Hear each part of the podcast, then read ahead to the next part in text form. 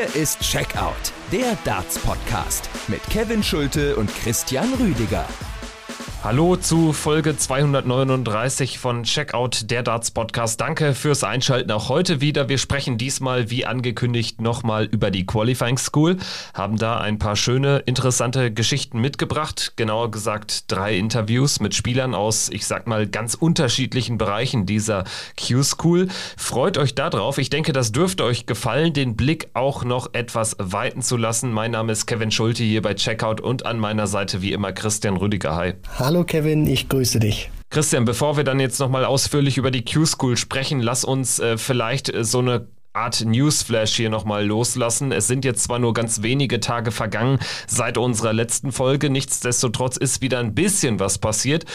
Wir haben ja in der letzten Folge zum einen die neuen Tourkartengewinner vorgestellt, aber vor allem auch über die Situation rund um die Premier League gesprochen. Das neue Format, ist Fallon Sherrock dabei oder ist sie nicht dabei? Jetzt gibt es seitdem nicht ganz viel Neues, aber zumindest ein Tweet von Barry Hearn, der ganz klar signalisiert, äh, die Namen, die acht Spieler, die jetzt in dem neuen Premier League-Format auftauchen werden, werden erst nach dem Masters bekannt gegeben. Ja, was sagt uns das? Wie schätzt du das ein? Ja, das ist eine verdammt äh, gute Frage, Kevin. Also ich weiß ehrlich gesagt nicht so richtig, was ich davon halten soll. Natürlich ist, ist äh, Barry Hearn derjenige, der die PDC äh, groß gemacht hat zu dem, was sie heute ist. Aber wir wissen auch, er hat das operative Geschäft. Natürlich ist er immer noch mit involviert, klar. Aber so dieses operative Tagesgeschäft hat er jetzt an seinen äh, Sohn Eddie Hearn weitergegeben. Und ich weiß ehrlich gesagt nicht so richtig, wenn er auf eine Frage praktisch antwortet auf Twitter mit After Masters Masters, ähm, dass praktisch nach dem Masters die Teilnehmer bekannt gegeben werden sollen. Wir dürfen auch nicht vergessen, das Masters endet am 30. Januar und die Premier League beginnt am 3. Februar. Das heißt, es wären praktisch noch vier Tage dann dazwischen Zeit, äh, wie, wie ich das Ganze einordnen soll, weil von der PDC äh, gab es weder eine Bestätigung auf den Tweet von Barry Hearn oder irgendwas. Also ich hänge da ein bisschen in der Luft. Es gibt nur diese Aussage von Barry Hearn und äh, aktuell muss man das wirklich so vielleicht als diese, diese Neuigkeit nehmen, aber ich weiß wirklich nicht, ob ich dem Ganzen so so recht trauen kann oder ob es tatsächlich schon früher die acht Namen bekannt gegeben werden. Also wahrscheinlich wird man tatsächlich so lange warten und ich glaube, es äh, wird einfach darin begründet liegen, dass man sich weiterhin Zeit schafft und dass man immer noch keine Entscheidung getroffen hat. Denn wenn man wirklich eine Entscheidung getroffen hätte, dann könnte man das jetzt natürlich frühzeitig machen. Also das würde ja keinen Sinn ergeben. Eine andere Variante wäre, das Masters wieder als Qualifikationsturnier zu betrachten und dementsprechend dann abzuwarten, wer dort vielleicht einen Überraschungssieg aller Johnny Clayton im Vor Vorjahr landen könnte. Das wäre ein anderer Punkt. Aber unsere Information, ähm, dass Fallon Sherrock äh, dabei sein soll, wenn es nach Sky Sports äh, geht und äh, die PDC davon jetzt auch nicht gerade wenig überzeugt ist. Die haben sich jetzt bis dato nicht verändert. Es gibt aber immer noch auch Vorbehalte, Bedenken auf der Fallon Sherrocks Seite. Also ich bin sehr gespannt, wie sich das Ganze entwickelt. Ich glaube einfach, dass dieser Tweet signalisiert, ganz klar zeigt, die PDC hat immer noch keine Ahnung. Es gibt noch keine finale Entscheidung. Du sprichst aber natürlich die Terminproblematik an. Denn äh, ganz ehrlich, also äh, Donnerstag darauf, nach dem Masters geht's dann los. Das ist jetzt auch alles andere als eine gute Vorbereitung für diejenigen, die vielleicht da jetzt noch auf der Kippe stehen. Also ich glaube, so ein Dimitri Vandenberg, ein Rob Cross, die würden es ja wahrscheinlich auch ganz gerne schon relativ frühzeitig jetzt bald mal wissen wollen. Richtig, das äh, Thema Planungssicherheit ist äh, sicherlich auch ganz groß bei den Profis. Natürlich könnten die von, den, von dem einen auf den anderen Tag äh, das äh, terminlich organisieren, klar. Nur du möchtest natürlich auch ein Stück weit dich vom Kopf her mental darauf vorbereiten auf so ein Turnier, gerade mit einem neuen Modus. Und ähm, ja, ich bin wirklich äh, gespannt, ob die, die PDC äh, vielleicht auch schon so fünf, sechs Teilnehmer oder vielleicht sogar schon sieben der acht Teilnehmer eigentlich schon vielleicht informiert hat, so nach dem dem Motto, hier, ihr seid dabei, aber sagt's bitte noch nicht und gerade beim Thema dann Fallon Sherrock oder zwar zwischen so eins, zwei Spielern noch schwankt, wo sie nicht genau wissen, sollen die rein oder nicht. Wir warten vielleicht noch die Masters-Performance ab, dass man sowas ähnliches vielleicht fährt wie im vergangenen Jahr, nur dass man eben mit den äh, sicheren Namen noch nicht rausgerückt hat. Ansonsten davon abgesehen gibt es noch ein weiteres Thema, was jetzt aber gar nicht die PDC in dem Fall betrifft, und zwar die World Seniors Championship, also die Senioren-WM für die über 50-Jährigen. Die findet ja auch jetzt bald schon statt. Anfang nächsten Monats, vom 3. bis 6. Februar geht das über die Bühne. Sport 1 überträgt das ganze Spektakel. Und Christian, du bist äh, vollkommen angezündet. Ich denke, das äh, muss man hier mal klar sagen. Also du bist derjenige von uns beiden, der da wirklich komplett hyped ist. Ich betrachte das das Ganze noch so ein bisschen äh, gemischt, sag ich mal, und ähm, bin aber trotzdem erwartungsfroh und äh, schau mal, ähm, was da dann so vonstatten geht, wie dann auch vor allen Dingen ein Phil Taylor auftreten wird. Aber Stichwort World Seniors Championship, es gibt da jetzt eine Reaktion der Veranstalter auf die Tourkartenerfolge von Richie Burnett und Kevin Burness. Und du kannst uns mal aufklären, wie äh, diese Reaktion denn aussieht. Genau, das bedeutet auch, dass wir noch ein äh, bisschen mehr Frauenpower bekommen werden in der Circus Tavern. Ähm, nämlich drei Spieler sind noch rausgegangen, Richie Burnett und Kevin Burness, aufgrund dessen, dass sie sich die Tourcard geholt haben. Unter anderem Lisa Ashton rückt dafür ins äh, Feld äh, rein und Dave Prince, der äh, den Platz von Kevin Burness praktisch einnimmt, weil Kevin Burness hatte sich über diesen Ü50 Qualifier durchgesetzt und Dave Prince war dann praktisch derjenige, der next in line war, also dahinter war. Deswegen äh, hat man ihn dann nominiert. Wenn man jetzt so ein bisschen auf seine ähm, Geschichte oder seine Erfolge zurückblickt, könnte man vielleicht denken, warum nominiert man gerade ihn? Aber das hat eben den Hintergrund, dass er praktisch derjenige war, der bei diesem Ü50 Qualifier eben the next in line war, der sich eben nicht qualifizieren konnte. Und deswegen rückt er dann noch ins Feld mit hinein. Und der dritte im Bunde, der dann äh, noch mit reinrutscht, das ist Larry Butler, der allererste Sieger des World Matchplay. Der ersetzt Ted Henke, der, ich hätte ihn gerne spielen sehen, aber der hat leider rausgezogen gezogen. Ja, who's in charge, sage ich da nur. Ne? Also wir alle kennen das Ted Hanky-Meme wahrscheinlich mittlerweile. Hätte ich gerne erlebt, 9 Doppel 8. Ja, absolut. Aber vielleicht äh, gibt schon das ein oder andere nostalgische Stück. Also die World Senior Darts Tour hat auf ihrem Twitter-Kanal schon mal so ein kleines Foto aus der Circus Tavern gepostet und hat gesagt, also sie machen sich schon bereit für einen legendären Walk-On. Und da äh, Bob Anderson zum Beispiel an Tag 1 gleich antreten wird, habe ich so die leise Hoffnung, vielleicht sehen wir ja doch äh, Bob Anderson auf dem Pferd in die Circus Tavern einmarschieren. Das wären verstörende Bilder Bilder, möchte ich mal ganz kurz dazu sagen. Aber ich bin mal gespannt, was wir da an den vier Tagen World Seniors Championship zu sehen äh, bekommen. Wir werden das Ganze sicherlich dann auch hier im äh, Podcast angemessen thematisieren. Dann lass uns jetzt nach dieser Art Newsflash äh, weitermachen mit unserem eigentlichen Thema des heutigen Tages. Es wird eine lange Folge definitiv, denn wir haben drei Interviews an der, an der Zahl. Wollen jetzt äh, zunächst nochmal einleitend über die Q-School ein bisschen sprechen. Wir haben ja in der vergangenen Folge die 32 neuen Tourkarten äh, kurz porträtiert. Da, daraufhin haben uns auch noch ein paar Fragen er, erreicht. Zum Beispiel würde ich ganz gerne einfach mal anfangen, wenn wir da auf die European Q School äh, sprechen, äh, zu sprechen kommen. Äh, da fiel natürlich mit Wladimir Andersen ein Däne, ein Name ins Gewicht, wo wir auch gesagt haben, hier, der hat sehr viel Zeit mit Sperren verbracht, der durfte gar nicht so viel spielen. Insgesamt sind das, glaube ich, schon dreieinhalb Jahre, die der von der dänischen Darts Union gesperrt worden ist. Und daraufhin haben uns natürlich auch viele Fragen erreicht. Was hat er denn gemacht? Wir sind dem Ganzen jetzt auch noch nicht so richtig auf die Schliche gekommen, aber wir haben auch von einem Hörer Hörer zum Beispiel die Information bekommen, dass Wladimir Andersen, Zitat, nicht der fairste Spieler ist. Also er bestätigt das Ganze nochmal und hat da so ein bisschen aus dem Nähkästchen äh, geplaudert, dass das auch mal einer sein kann, ich sag mal, der bei Lektarts ähm, einfach mal gegen dich so ein bisschen stolpert, der da ein bisschen rumrempelt. Also das ist schon ein sehr spezieller Typ. Und äh, Christian, du hast zum Beispiel auch ein YouTube-Video, ein altes, ausfindig gemacht, wo man auch so ein bisschen Eindruck bekommt, was das für ein Kerl ist. Ja, allerdings, das könnt ihr euch auch gerne mal ander, ähm, anschauen. Gebt einfach mal den Namen ein, Wladimir Andersen, und dann kommt auch ein äh, vollständiges Match aus dem Jahr 2014 müsste es sein gegen Ross Montgomery, der sich auch die Tourcard jetzt geholt hat. Und zwar sieht man da gerade im ersten Leg, als dann auch Ross Montgomery äh, Checkdarts hatte, um das Leg sich zu holen, wie Wladimir Andersen hinter ihm rechts und links läuft und sich Ross Montgomery nach dem Leggewinn auch umdreht. Und da gab es dann auch ein paar ähm, Worte, die da ausgetauscht wurden. Der Referee hat sich mit eingeschaltet. Also ich glaube, also wenn das tatsächlich so stimmt und er auch immer noch so drauf ist, wie das früher der Fall gewesen ist oder wohl der Fall gewesen sein muss, dann können wir uns auf äh, ja heiße Duelle einstellen und äh, ich bin dann mal gespannt, was es auch geben würde, wenn es tatsächlich mal heißt auf der Pro Tour Price gegen Anderson.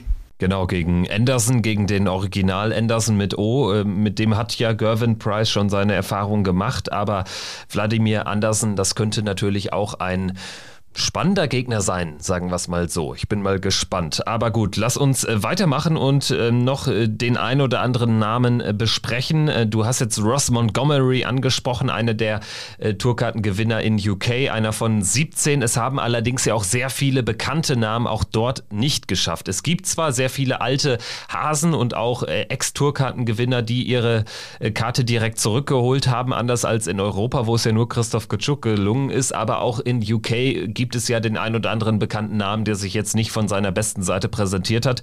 Ich würde da mal ein paar Namen reinwerfen und wir können das Ganze ja äh, vielleicht noch gegebenenfalls ergänzen. Also Andy Hamilton, da schien nichts äh, gelaufen zu sein. Da gab es dann auch Stress mit Nathan Rafferty. Das ist in äh, den sozialen Medien bei Twitter auch aufgekommen.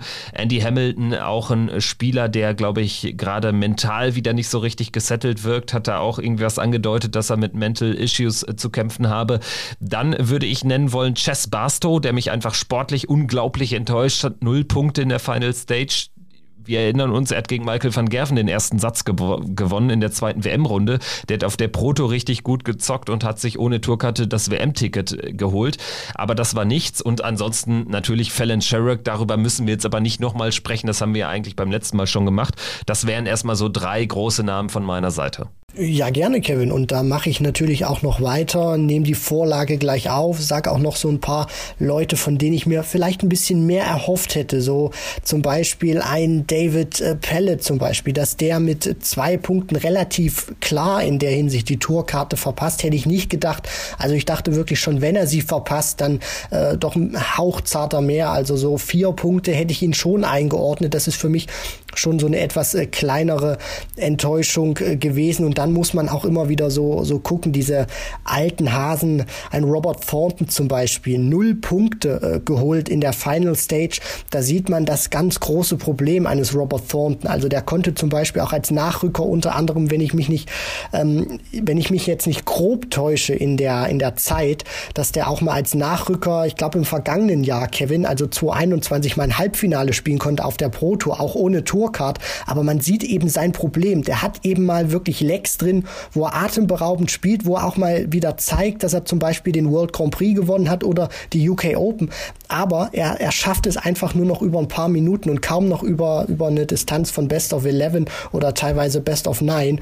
Und das ist für mich wirklich schon so, ein, so eine Riesenüberraschung, dass ein Robert Thornton dann mit null Punkten aus dieser Final Stage bei der Q-School rausgeht. Vielleicht weniger eine Überraschung, aber dafür fällt es äh, trotzdem sehr stark ins Gewicht, ist die Null-Punkte-Performance auch von Jamie Lewis. Der Waliser vor ein paar Jahren noch im WM-Halbfinale an äh, Phil Taylor gescheitert. Also von dem ist wirklich nichts mehr zu sehen. Das ist echt bitter. Also bei so einem Spieler äh, seiner Klasse tut das echt weh mit anzuschauen. Dann würde ich auch noch einen alten WM-Bekannten nennen. Da gehen wir jetzt aber ein paar Jährchen wirklich zurück. Kevin McDine, Super Mac. Der hat ja im äh, vergangenen Jahr die Tourkarte nur ganz, ganz knapp verpasst, durfte dann in äh, dem vergangenen Jahr aber trotzdem bei den UK Open ran. Jetzt mit null Punkten in der Final Stage raus, also finde ich auch kurios fast schon, weil er mir deutlich stärker vorkam zuletzt, was man so von ihm äh, gesehen hat bei, bei Dart Connect, das war nichts. Ja, und ansonsten ähm, denke ich, sind so die wichtigsten Namen genannt worden. Äh, Nick Kenny, sicherlich eine Enttäuschung auch. Ähm, ein, das Scott Taylor, auch einer, der es seit Jahren versucht, die Tourkarte sich zu holen. Josh Payne hat sie nicht zurückgeholt. Also Wayne Jones, auch ein altbekannter Name, auch Ex-WM WM-Halbfinalist. Da sind schon äh, durchaus ein paar bekannte Namen hinten rübergefallen. Aber insgesamt, ja, äh, doch schon ähm, deutlich bekanntere Namen dann auch, die sich die Tourkarte geholt haben. Deutlich arriviertere Spieler als in Europa. Und dann können wir ja den Übergang machen.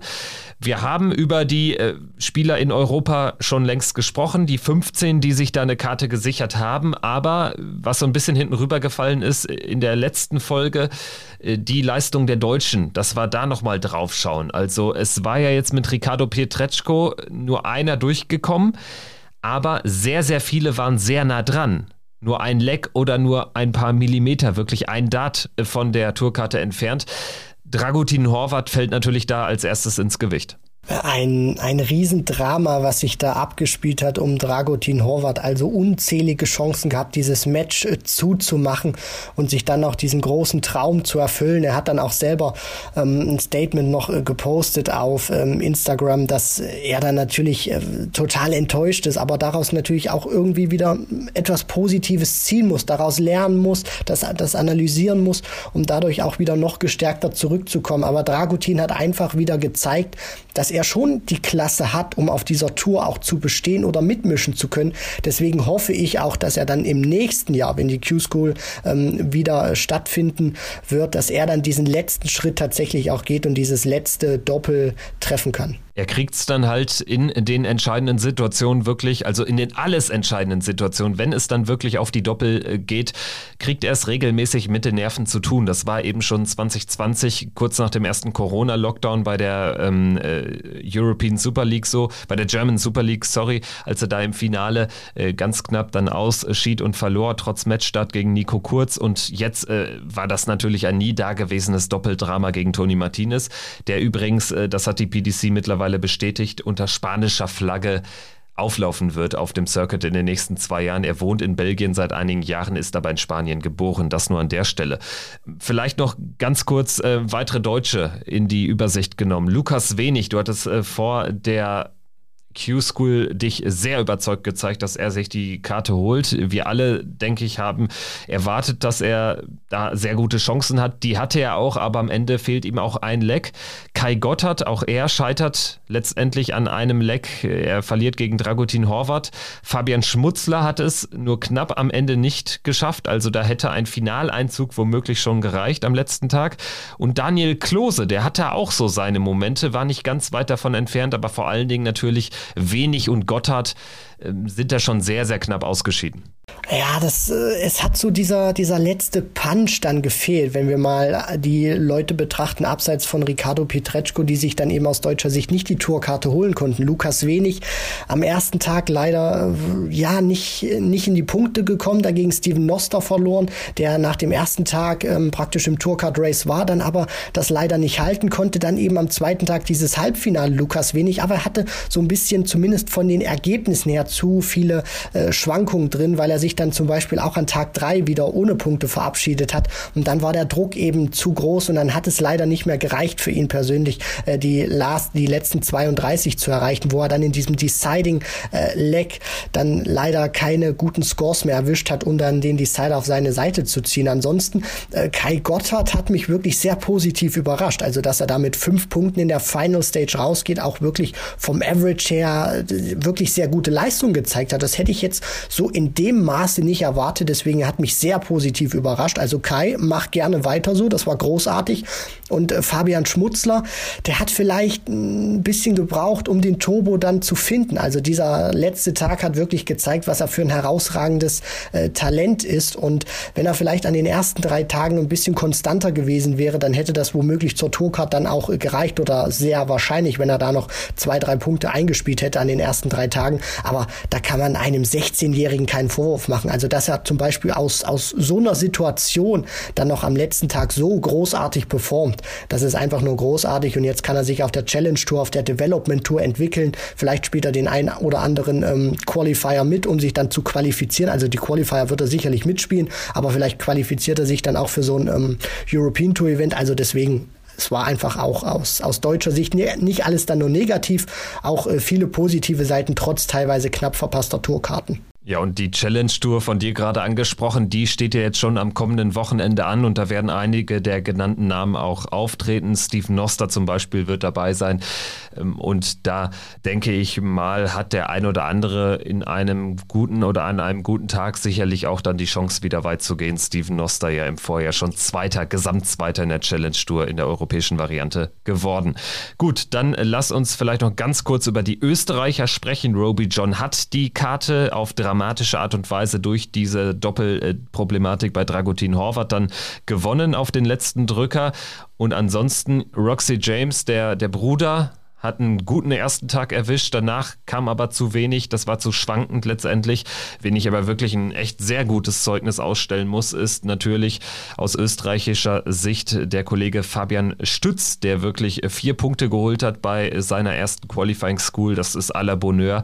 Also mit ein bisschen Glück geht das sogar Richtung Tourkarte, aber der ist noch extrem jung, kann sich also noch entwickeln. Definitiv, da tut sich auf jeden Fall auch was in Österreich, wenn man sich das ähm, anschaut so praktisch ähm, im Hintergrund oder so im, im Rücken dann von Mensur, der wirklich über allem steht, mit äh, Roby John Rodriguez, mit Rusty J, jetzt vielleicht auch dann mit, mit Roxy James, auch wenn er keine Tourcard hat natürlich, oder dann auch äh, Fabian Stütz. Also da scheint auch ähm, von der Jugend her oder von den jüngeren Spielern etliches nachzukommen, was qualitativ auch sehr hochwertig ist, jetzt schon zu so einem Alter. Also ich glaube, auch in Österreich wird man positiv, zumindest im Darts, in die Zukunft blicken.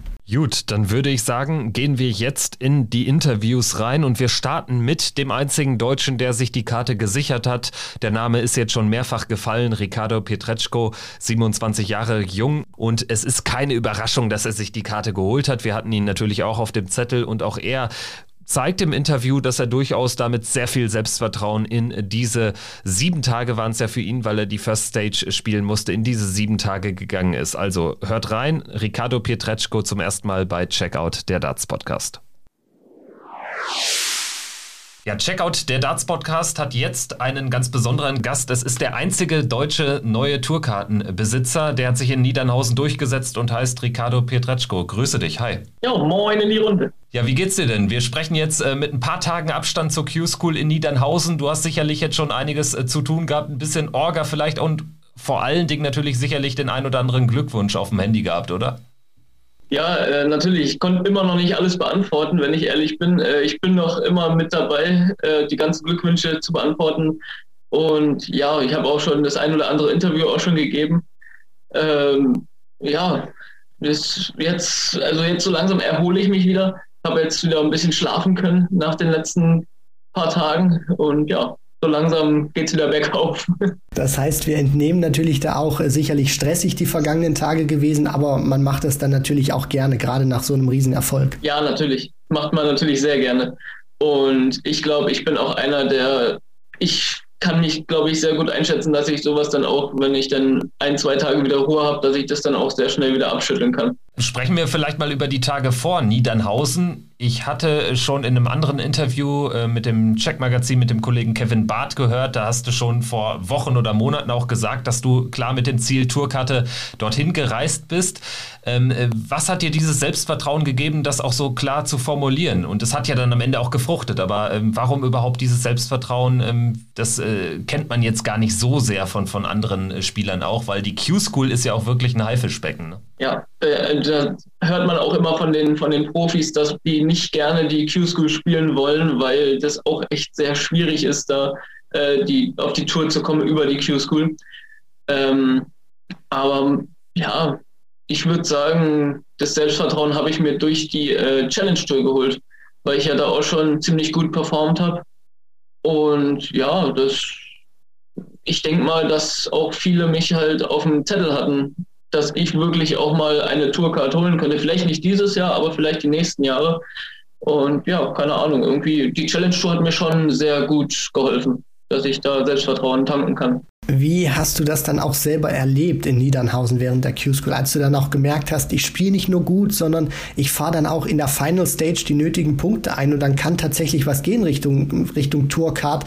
Wie bist du damit auch umgegangen oder hast du dich damit überhaupt nicht beschäftigt? Beschäftigt natürlich schon. Ich habe natürlich auf die Rangliste geguckt und alles, aber während dem Turnier, während den einzelnen Turnieren äh, wollte ich eigentlich gar nicht wissen, wie weit ich bin, gegen wen ich spielen muss. Natürlich sieht man das dann irgendwie, natürlich, weil ja da auch zwei große Bildschirme sind, wo dann auch die Gegner dann äh, dran stehen.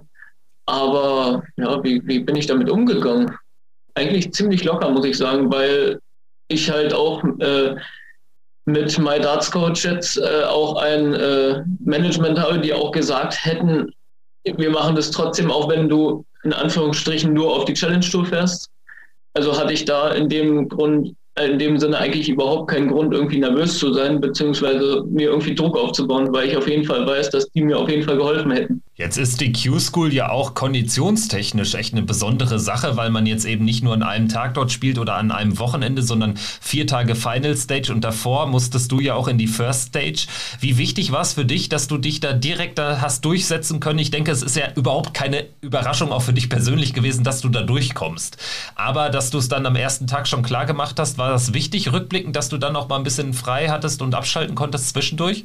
Ja, ich muss sagen, für mich war das schon sehr wichtig, weil ich auch äh, dann dadurch halt auch ein bisschen Pause hatte, mich noch ein bisschen ausruhen konnte. Äh, viele sagen auch, dass es vielleicht nicht so gut gewesen wäre, weil ich halt dann zwei Tage Pause hätte ohne Dart spielen. Das stimmt ja in dem Sinne nicht. Ich hatte ja auch ein äh, Board auf dem Zimmer. Ich habe dann auch ein paar Online-Spiele noch gemacht im Hotelzimmer und hatte, bin dann halt so auch im Training geblieben. Und ja, natürlich war das auch, ich war natürlich auch in der Halle durfte auch in die Halle, habe dann für meinen besten Freund, wenn der das erste Spiel geschrieben hat, äh, schrieb, schreiben hätte müssen, habe ich dann auch für ihn geschrieben, und dass er sich komplett aufs Spielen konzentrieren kann. Für Dominik Thiel, der leider nicht in die Final Stage kommen konnte, weil er auch ein bisschen Lospech hatte mit Andreas Toft Jürgensen, der ihn mal richtig verprügelt, verprügelt hat, sage ich immer. er hat auch zum, unter anderem Zehner zum Match auf Bulleye gecheckt und so eine Sachen. Ja, den, den kennen wir ja noch als Gegner von, wen hat er noch gespielt? Ich glaube gegen Gary Anderson oder in, in, beim Nordic Darts Masters. Das müsste ja dieser Kaugummi-kauende Däne sein, ne? Genau, ja. Ist aber eigentlich sehr sympathischer Kerl, man kann gut mit ihm reden, also ja. Und dann ging es ja für dich auch in die Final Stage und du hattest einen sehr guten Beginn gehabt und dann auch dieser, dieser letzte Tag, wo du dann nochmal das Achtelfinale, ähm, die Last 16 erreicht hast, dann auch nochmal Punkte sammeln konntest. Das war auch wichtig natürlich gewesen für die Rangliste. Und dann hieß es natürlich auch für dich abwarten, was dann noch passiert. Was macht vielleicht auch die, die Konkurrenz? Und natürlich ist das schön, äh, klar, die, die Frage brauchen wir nicht stellen, dass du die Tourcard gewonnen hast. Aber was ging dir dann in dem Moment wirklich durch den Kopf, als du wusstest, das Ding ist jetzt safe? Safe, jetzt kann es mir keiner mehr nehmen? Das ist eine gute Frage. Ich habe ehrlich gesagt an dem, äh, zu diesem Zeitpunkt habe ich nicht wirklich an irgendwas gedacht, sondern äh, musste erstmal wirklich auf Toilette. Bin erstmal auf Toilette gegangen und danach habe ich es erst so wirklich realisiert, dass ich wirklich die Tourcard habe. Und äh, Domi hat dann auch immer gesagt, jetzt danach in dem Spiel äh, gegen den Polen, ich bin mir immer nicht sicher, wie er heißt, der jetzt aber auch auf der Tour ist. Ähm, der hat immer, äh, Domi hat nach dem Spiel gesagt, du hast das ganze Spiel über die ganze Zeit gegrinst. Äh, ich, mir war halt einfach die Erleichterung, weil ich wusste vor dem Spiel, okay, gut, wir beide haben die Tourcard, es geht um nichts mehr eigentlich. Also, ja. ja. Dann habe ich auch ganz schnell in dem letzten Spiel dann 4-1 geführt und dann habe ich trotzdem noch 6-4 verloren, weil ich dann halt, weil er dann halt einfach aufgedreht hat und ja.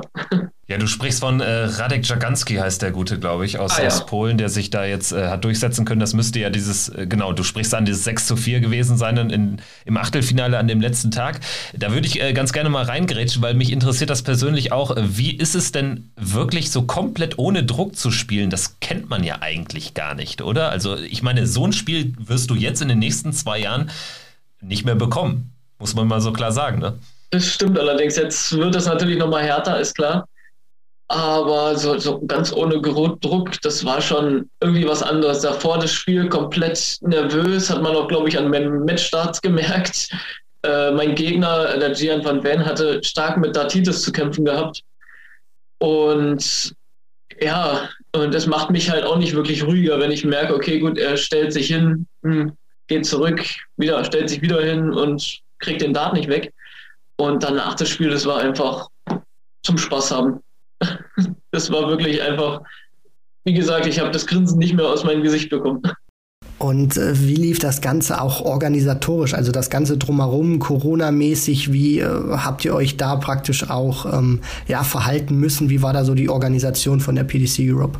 Ja, am Eingang wurde man, äh, wenn man, wo man eingecheckt hat ins Hotel, wurde man kontrolliert über 2G Plus, also Impfung und, und Test wurde man kontrolliert. Danach durfte man erst einchecken. Ähm, ja, und dann im ganzen Hotel halt mit äh, FFP2-Maske. Und ja, und am letzten Tag war das noch so, dass wir, weil äh, das äh, Bundesland Hessen hat dann neue Richtlinien rausgebracht, dass wir am letzten Tag nochmal einen Schnelltest machen mussten. Da war dann neben dem Hotel war dann so ein Drive-In und da mussten wir halt schnell hin und ja, dass wir halt den letzten Tag noch spielen durften. Würdest du rückblickend sagen, dass die Stimmung schon so ein bisschen anders ist, als man das jetzt von einer normalen Q-School kennt? Oder du hast ja jetzt auch Challenge Tour gespielt, da war es ja auch schon ähnlich ne? und nicht normal. Aber ähm, was äh, vermisst man da vielleicht auch? Also auch so im Umgang. Man hat ja dann sicherlich auch, äh, als die First Stage äh, geteilt war, hatte man ja dann eben nur Kontakt zu denen, die in der eigenen Stage gespielt haben, oder? In der eigenen Gruppe sozusagen. Klar, äh, das Problem war halt, dass zu viele Teilnehmer, also zu viele Teilnehmer, sage ich jetzt mal, äh, mit dabei waren. Dadurch wurde es ja geteilt und ähm, ich durfte wirklich auch nur rein, wenn meine Anwurfzeit war.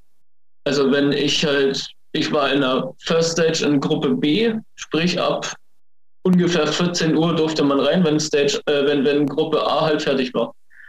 Und dann sind alle von Gruppe A mussten dann alle raus und ich durfte dann halt rein. Und wir hatten das dann aber so geregelt, weil ich ja dann als Begleitung sozusagen für meinen Kumpel oder für meinen besten Freund äh, dann noch rein durfte, äh, habe ich dann halt gesagt, okay, gut, dann schreibe ich halt für den und ja, aber das war halt schon sehr, sehr schwierig. Das Einzige, wo man halt die anderen gesehen hat aus der anderen Gruppe, war halt entweder beim Abendessen oder beim Frühstück. Das bedeutet dann auch, wenn, wenn ich das jetzt richtig verstehe, weil ich war da auch dann zur, zur Development Tour gewesen, du gehst dann praktisch runter und darfst dann nicht in diesen Bereich unten reingehen, bevor deine, deine Gruppe praktisch dran war. Genau. genau. Also die haben extra jetzt oben in der Lobby haben sie äh, vier Boards hingestellt für die, die halt in Gruppe B spielen, dass die sich halt ein bisschen einwerfen können. Das haben wir jetzt zum Beispiel nicht gebraucht, weil wir ein eigenes Board im Zimmer hatten. Also wir waren da schon sehr gut organisiert. Aber man hat schon gesehen, also eigentlich hat das nicht wirklich Sinn gemacht, weil die an vier Boards dann halt auch äh, dicht gedrängt mit, weiß ich nicht, fünf, sechs Leuten an einem Board. Das hat uns halt, weiß ich nicht, das hat nicht wirklich Sinn gemacht, sagen wir es so. Aber gut, besser, besser als gar nichts. Ich hätte, ich hätte noch, noch eine Frage zur, zur äh, Q-School und zur Final Stage am letzten Tag, als du dann auch durch warst. Es war ja für viele andere deutsche Teilnehmer oder auch deutschsprachige Teilnehmer, wenn man jetzt Roby noch äh, hinzuzählt, war das ja ein unfassbares Zitterspiel und wir haben ähm, zum Beispiel Dragutin Horvath dann wirklich quasi auf dem sicheren Weg zur Tourkarte noch verloren aus deutscher Sicht. Ähm, Kai Gotthard hatte eine riesige Chance. Äh, Fabian Schmutzler war bis äh, fast ganz zum Schluss noch im Rennen. Lukas Wenig hat es unfassbar äh, knapp äh, verpasst.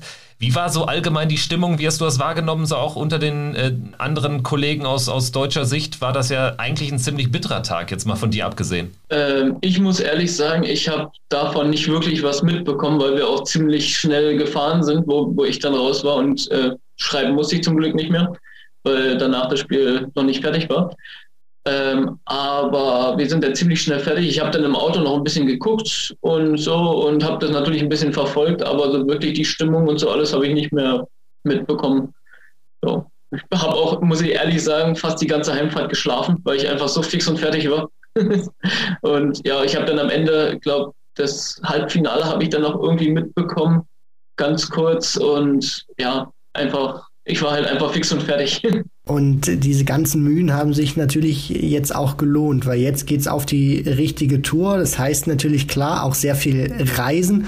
Aber die Belohnung ist natürlich auch, wenn man dann in so eine Halle reinkommt und dann stehen da plötzlich Price, Wright, Van Gerven, werfen sich äh, an einem anderen Board genauso ein, wie, wie du das machst. Und wie sieht da jetzt so dein Plan aus, Ricardo? Also probierst du es die zwei Jahre jetzt voll oder sagst du eher so semi-professionell? Wie, wie sind da so deine, deine Ziele? Ich will auf jeden Fall äh, komplett alle mitspielen. Auch UK Open und alles. Also ich habe da auch mit My Dart Coach halt mein Management, die mir das ermöglichen, halt, dass ich da wirklich alles fahren kann. Und ja, ich wüsste jetzt nicht, also außer es kommt wirklich was Dringendes dazwischen, wo ich wirklich mal nicht hinfahren kann, aber ich wüsste jetzt nicht, dass ich jetzt irgendwie andere Termine hätte oder andere Termine vorziehen würde wegen, äh, wegen Pro Tour oder keine Ahnung. Also ich würde auf jeden Fall komplett alle Turniere mitfahren wollen. Du hast jetzt äh, äh, My Dad Coach schon, schon angesprochen. Ähm, das hat ja sicherlich dann auch so ein bisschen Druck genommen, wenn du eben beschreibst, äh, ich sag mal, die hätten dich auch auf der Challenge Tour unterstützt, oder? War das, war das auch dann irgendwie so ein Faktor, wo du sagst, ist schon ganz gut und auch ganz wichtig jetzt als, ähm, ja, in dem Fall warst du noch ein angehender PDC-Profi, aber da jemanden wirklich ähm, in der Hinterhand zu haben? Natürlich, die haben mir sehr viel Druck weggenommen, auf jeden Fall, weil die halt mich auch unterstützt hätten, wenn ich halt auf der Challenge Tour bei, dabei gewesen wäre. Aber umso schöner ist es jetzt, dass sie jetzt einen im, im Team haben, der auch die Pro Tour fährt. Das ist natürlich auch für die halt sehr, sehr schön, würde ich jetzt mal so behaupten. Auch eine sehr interessante Frage immer für unsere Zuhörerinnen und Zuhörer, die dich vielleicht noch nicht so gut kennen, wie das die eingefleischten Darts-Zuschauer tun in Deutschland. Wenn du auch sagst, du willst jedes äh, Turnier spielen, was, was möglich auch ist auf, auf der Pro Tour mit den UK Open in den zwei Jahren, musst du da beruflich auch irgendwas ähm, umstrukturieren oder organisieren oder bist du dann tatsächlich dieser Fulltime PDC-Profi? Ich habe das, ich habe den Vorteil, dass ich halt äh, gerade überhaupt nichts arbeite. Also ich konzentriere mich komplett aufs Dartspielen. Ich bin zu Hause, trainiere die ganze Zeit, spiele Online-Turniere, äh, spiele äh, Ligen und alles Mögliche. Also ich bin komplett Dart-Profi, wenn man das so nennen darf. Wie sieht dein Trainingspensum dann aus, wenn du mal so einen typischen Trainingstag von dir beschreibst? Äh, vielleicht willst du da jetzt auch noch was ändern, aber wie sah das so bislang aus? Ähm, mein Trainingstag schaut so aus, dass ich eigentlich mich ein bisschen einspiele und dass ich dann ziemlich viele Online-Liga und Turnierspiele spiele, weil ich halt, ich muss ehrlich von mir sagen, ich bin ziemlich trainingsvoll und diese Ligen und diese Terminabsprachen, das zwingt mich teilweise wirklich, auch wenn ich mal keine Lust habe, dass ich mich wirklich ans Dartboard stelle und halt, weil ich was ausgemacht habe, auch Turnier- oder Ligaspiele spielen muss. Also spielst du dadurch auch mehr 501 als so diese, diese klassischen Trainingsspiele 170, 221 oder dieses Halbieren dann auch. Das ist eher nicht so deins, sondern wirklich straight dieses klassische 501. Genau, für mich ist es einfach nur wichtig, dass ich mich wirklich ans Board stelle und werfe. Dass ich meinen äh, dass äh, Wurf eigentlich nur reproduzierbar mache, sage ich jetzt mal. Also das ist, diese Trainingsspiele und so alles bringen mir persönlich nichts weiter, weil ich halt ja, wie, wie soll ich sagen, ich habe nicht diesen Ehrgeiz, denn wenn ich mal dieses eine Spiel halt in Anführungsstrichen verloren habe, dass ich dann äh, wieder von vorne anfange. Und das habe ich halt überhaupt nicht den Anreiz für. Wenn du sagst, du spielst äh, sehr viel online, dann dürfte ja äh, Corona dir jetzt auch, ich sag mal, sportlich nicht geschadet haben, oder? Äh, nein, es hat mir ehrlich gesagt auch ziemlich geholfen, weil ich halt sehr, sehr viel gespielt habe und äh, teilweise zehn Stunden am Tag, wenn nicht sogar länger. Und ja, ich, es hat mir wirklich sehr geholfen, auch wegen meiner Konstanz. Ich habe früher habe ich auch mal so, weiß ich nicht, ein 85 bis 90er Average mal rausgehauen und das ist jetzt halt im Moment konstant bei mir, würde ich jetzt mal so behaupten, dass ich wirklich auch 90er Averages, über 90er Averages konstant spielen kann weil wir gerade Corona schon mal angesprochen hatten, da mal ganz kurz bleiben. Wir wollen da jetzt keine ähm, virologische Aussage von dir jetzt haben, aber äh, weil am Ende kann man es ja eh nicht beeinflussen. Nur wie, wie bange blickst du vielleicht auch so ein Stück weit auf die ganze Situation, weil gerade auch mit der Reiserei, es könnte eventuell, man weiß es ja nicht, äh, Pläne beeinflussen. Natürlich, das, man weiß ja nie, ob wirklich Turniere noch stattfinden oder ob die ähm, ob die dann irgendwann noch abgesagt werden, wie jetzt zum Beispiel Pro Tour vielleicht irgendwann Mitte des Jahres, dass die dann sagen, nee, äh, wir können es nicht mehr machen. Das ist klar. Äh, aber ich muss ehrlich sagen, ich, auch wenn ich jetzt zum Beispiel nach England fliege und zehn Tage zu Hause bleiben müsste, dann ist es halt so. Dann muss ich halt mal zehn Tage oder nach fünf Tagen mich freitesten oder ich weiß nicht, wie die Regelung jetzt gerade im Moment ist. Aber dann, dann ist das halt so. Dann spiele ich halt zu Hause online noch ein paar Spiele. Ja, ich glaube, aktuell hat es sich insofern entspannt, als ähm, dass es ja keine Virus-Variantengebiete mehr gibt und dementsprechend ähm, kommst du Stand jetzt nicht in die Situation, dann wirklich da in Quarantäne zu sitzen, obwohl man dann irgendwie geimpft ist, äh, was ja dann äh, bei unseren WM-Startern der Fall war nach, nach dem Ali Pelli in diesem Jahr oder im vergangenen Jahr. Ähm, hast du dir denn äh, konkrete Ziele für diese zwei Jahre gesetzt? So nach dem Motto, ich will die Tourkarte behalten nach zwei Jahren oder hast du jetzt erstmal oder schaust du jetzt erstmal vielleicht auf die nächsten Monate mit äh, UK Open, die ja jetzt auch gar nicht mehr so weit weg sind? Auch die Pro Tour startet ja schon Anfang äh, nächsten Monats. Ähm, wie gehst du da das an? Ähm, das ist eine sehr gute Frage. Ich muss ehrlich sagen, dass ich so jetzt erstmal keine Ziele habe, sondern einfach erstmal genieße und erstmal gucke, dass ich nicht zu sehr ver, ver, äh, vermöbelt werde. Äh, nee, und ja, jetzt UK Open, da freue ich mich schon die ganze Zeit drum, weil ich ja durch die Challenge Tour eigentlich darauf hingearbeitet habe. Und dann habe ich die Tourcard und dann erst eine Stunde später oder sowas realisiere ich, oh halt, jetzt bin ich bei den äh, UK Open ja auch mit dabei. cool. Ja, und das war halt das, wo, worauf ich mich halt am meisten freue, erstmal auf die UK Open. Wenn wir dann auch so ein bisschen zum äh, Abschluss kommen und auch mal so ein bisschen generell ähm, fast schon beim Urschleim anfangen, wie, wie, wie bist du denn eigentlich zum Dartsport gekommen und was hat dich dann letztendlich auch dabei gehalten? Äh, ich bin durchs Dartspielen durch meine Eltern, durch meine Eltern gekommen. Die haben früher auch sehr viel E-Dart gespielt in der Liga und in der Mannschaft. Und da habe ich dann auch in Berlin noch sogar äh, eine halbe Saison äh, mitgespielt. Dann sind wir nach Nürnberg gezogen. Da habe ich dann ganz schnell mal geguckt, wie sind hier Turniere und so alles. Dann bin ich äh, zu Finnegans Harp gekommen. Da habe ich dann auch ziemlich schnell äh, Bayernliga beziehungsweise dann auch Bundesliga gespielt. Und da haben dann auch viele gesagt, ja, wenn du dran bleibst, dann könnte es was werden und alles. Und dann habe ich mir gedacht, naja, warum eigentlich nicht? Dann habe ich halt immer mehr gespielt, habe auch TTV-Turniere gespielt, habe dann meine ersten Qualifier gespielt bei der PDC. Ja, und irgendwann war das dann halt mal soweit. Du, du hast äh, Berlin angesprochen, das heißt, du, du kommst ursprünglich aus Berlin, bist dann aber in jungen Jahren äh, mit deiner Familie nach Franken gezogen, richtig? Genau, ich bin 2000, ich glaube, meine Mutter hat gestern gesagt, 2011, glaube ich, sind wir nach Nürnberg gezogen.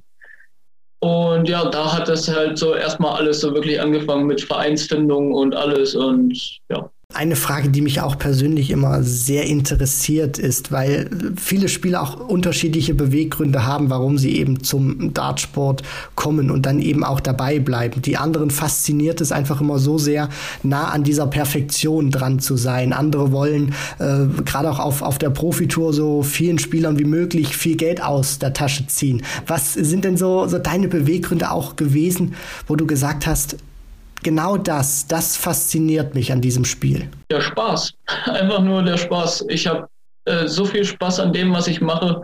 Das ist, ja, wenn ich, so, sobald ich den Spaß an einer Sache verliere, macht es für mich keinen Sinn mehr, die auch weiter auszuüben. Und mir macht einfach das Dartspielen so viel Spaß und auch in den Phasen, wo ich halt mal nicht so viel treffe, trotzdem mit den Leuten, die da rum, ringsrum sind und alles, auch mit meinem Verein, beim Dartverein Erlangen zum Beispiel, äh, das ist eine große Familie, die haben mich hier empfangen, wo ich äh, die Tourcard, wo ich dann halt wieder zurückgekommen bin.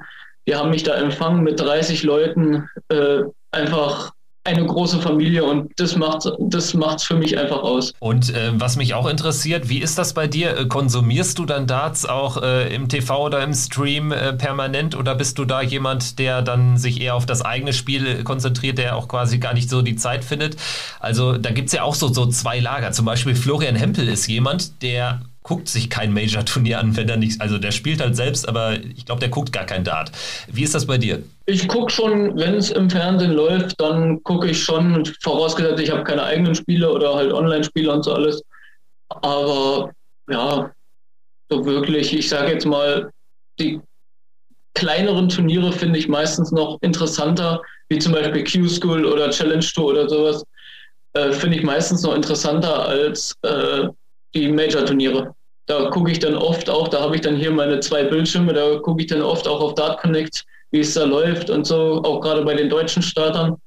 Und ja, aber so Major-Turniere, wenn es im Fernsehen läuft, dann gucke ich das auch gern mal. Das äh, klingt so ein bisschen äh, wie, wie bei uns. Also da ähm, ist jetzt irgendwie das Masters zum Beispiel auch so, so mit das unbeliebteste Turnier, aber UK Open zum Beispiel ein absolutes Highlight und natürlich jedes Proto-Event. Äh, würdest du dich da so ein bisschen auch als Daten-Nerd bezeichnen? Jein, jein. Ich mache ja auch für, äh, für ein paar äh, Ligen und Turnierserien mache ich ja äh, Statistiken und so alles das mache ich gerne. Ich bin ein Statistikfreak, bin ich, was meine Spiele angeht, beziehungsweise was von anderen Spiel, äh, Spielen angeht. Aber so Statistiken, also so, so, ein, so ein Daten-Nerd würde ich jetzt nicht sagen. Nee. Ich bin einfach nur äh, Statistik, ein Statistikfreak, sage ich immer.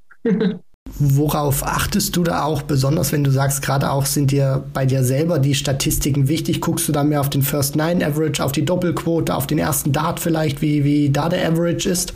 Äh, Im Moment gucke ich halt sehr stark auf meine Doppelquote, weil ich in letzter Zeit, also meine ganzen Spiele, die ich verliere, wirklich auch nur über die Doppel verliere.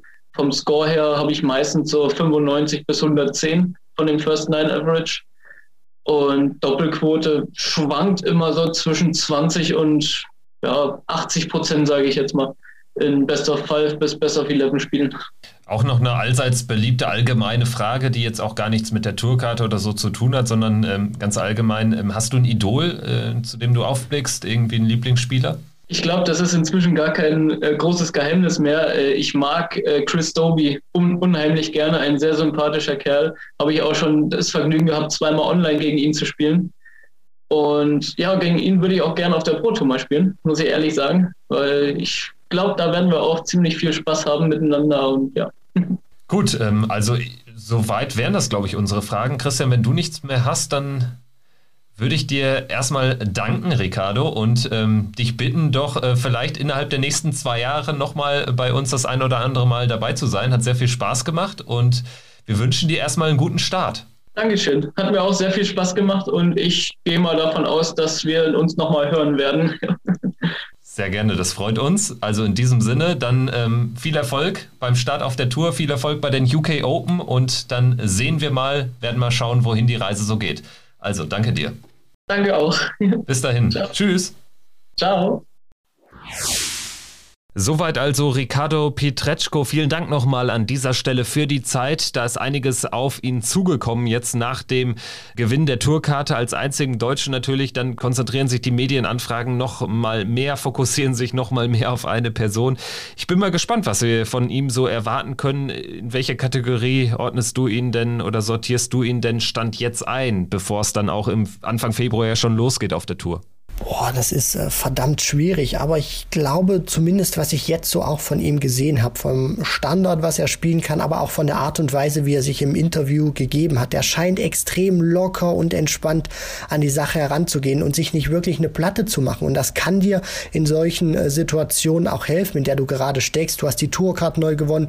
Äh, vielleicht konzentriert sich in Darts Deutschland auch ein bisschen mehr auf dich, weil du eben der Einzige bist, der jetzt neu aus deutscher Sicht auf der Tour ist in dieser Hinsicht. Und das, äh, glaube ich, kann auch helfen, dass er so ein Stück weit unbekümmert daran geht. Also ich traue ihm das schon zu, dass er auf der Pro Tour das ein oder andere Mal ähm, über ein Bordfinale auch kommt, vielleicht auch mal ein Achtelfinale erreicht. Also ich sehe das jetzt nicht ausgeschlossen, dass wenn er wirklich konstant performt, sind vielleicht sogar, ich will da überhaupt keinen Druck aufbauen, aber vielleicht sogar mit einem äh, kleinen äh, Blick schon mal vielleicht die Players Championship Finals zu erreichen. Ja, warum nicht? Ne? Also ich denke, über die zwei Jahre gesehen, der Erhalt der Tourkarte ist natürlich das oberste Ziel. Das geht wahrscheinlich nur über die WM. Also du musst einmal auf jeden Fall die WM-Teilnahme erringen. Das alleine ist aber natürlich dann schon echt ein Husaren. Streich. Ne? Also das ist schon nicht so einfach. Ich bin gespannt, wirklich. Ich kann das schwer einschätzen. Ich habe aber das Gefühl entnommen, dass er sich generell wenig über wenig eine Platte macht. Also scheint ein sehr lockerer Typ zu sein, der auch einfach mal das Ganze so auf sich zukommen lässt, der auch befreit aufspielen kann, wenn man ähm, sich das so vor Augen führt.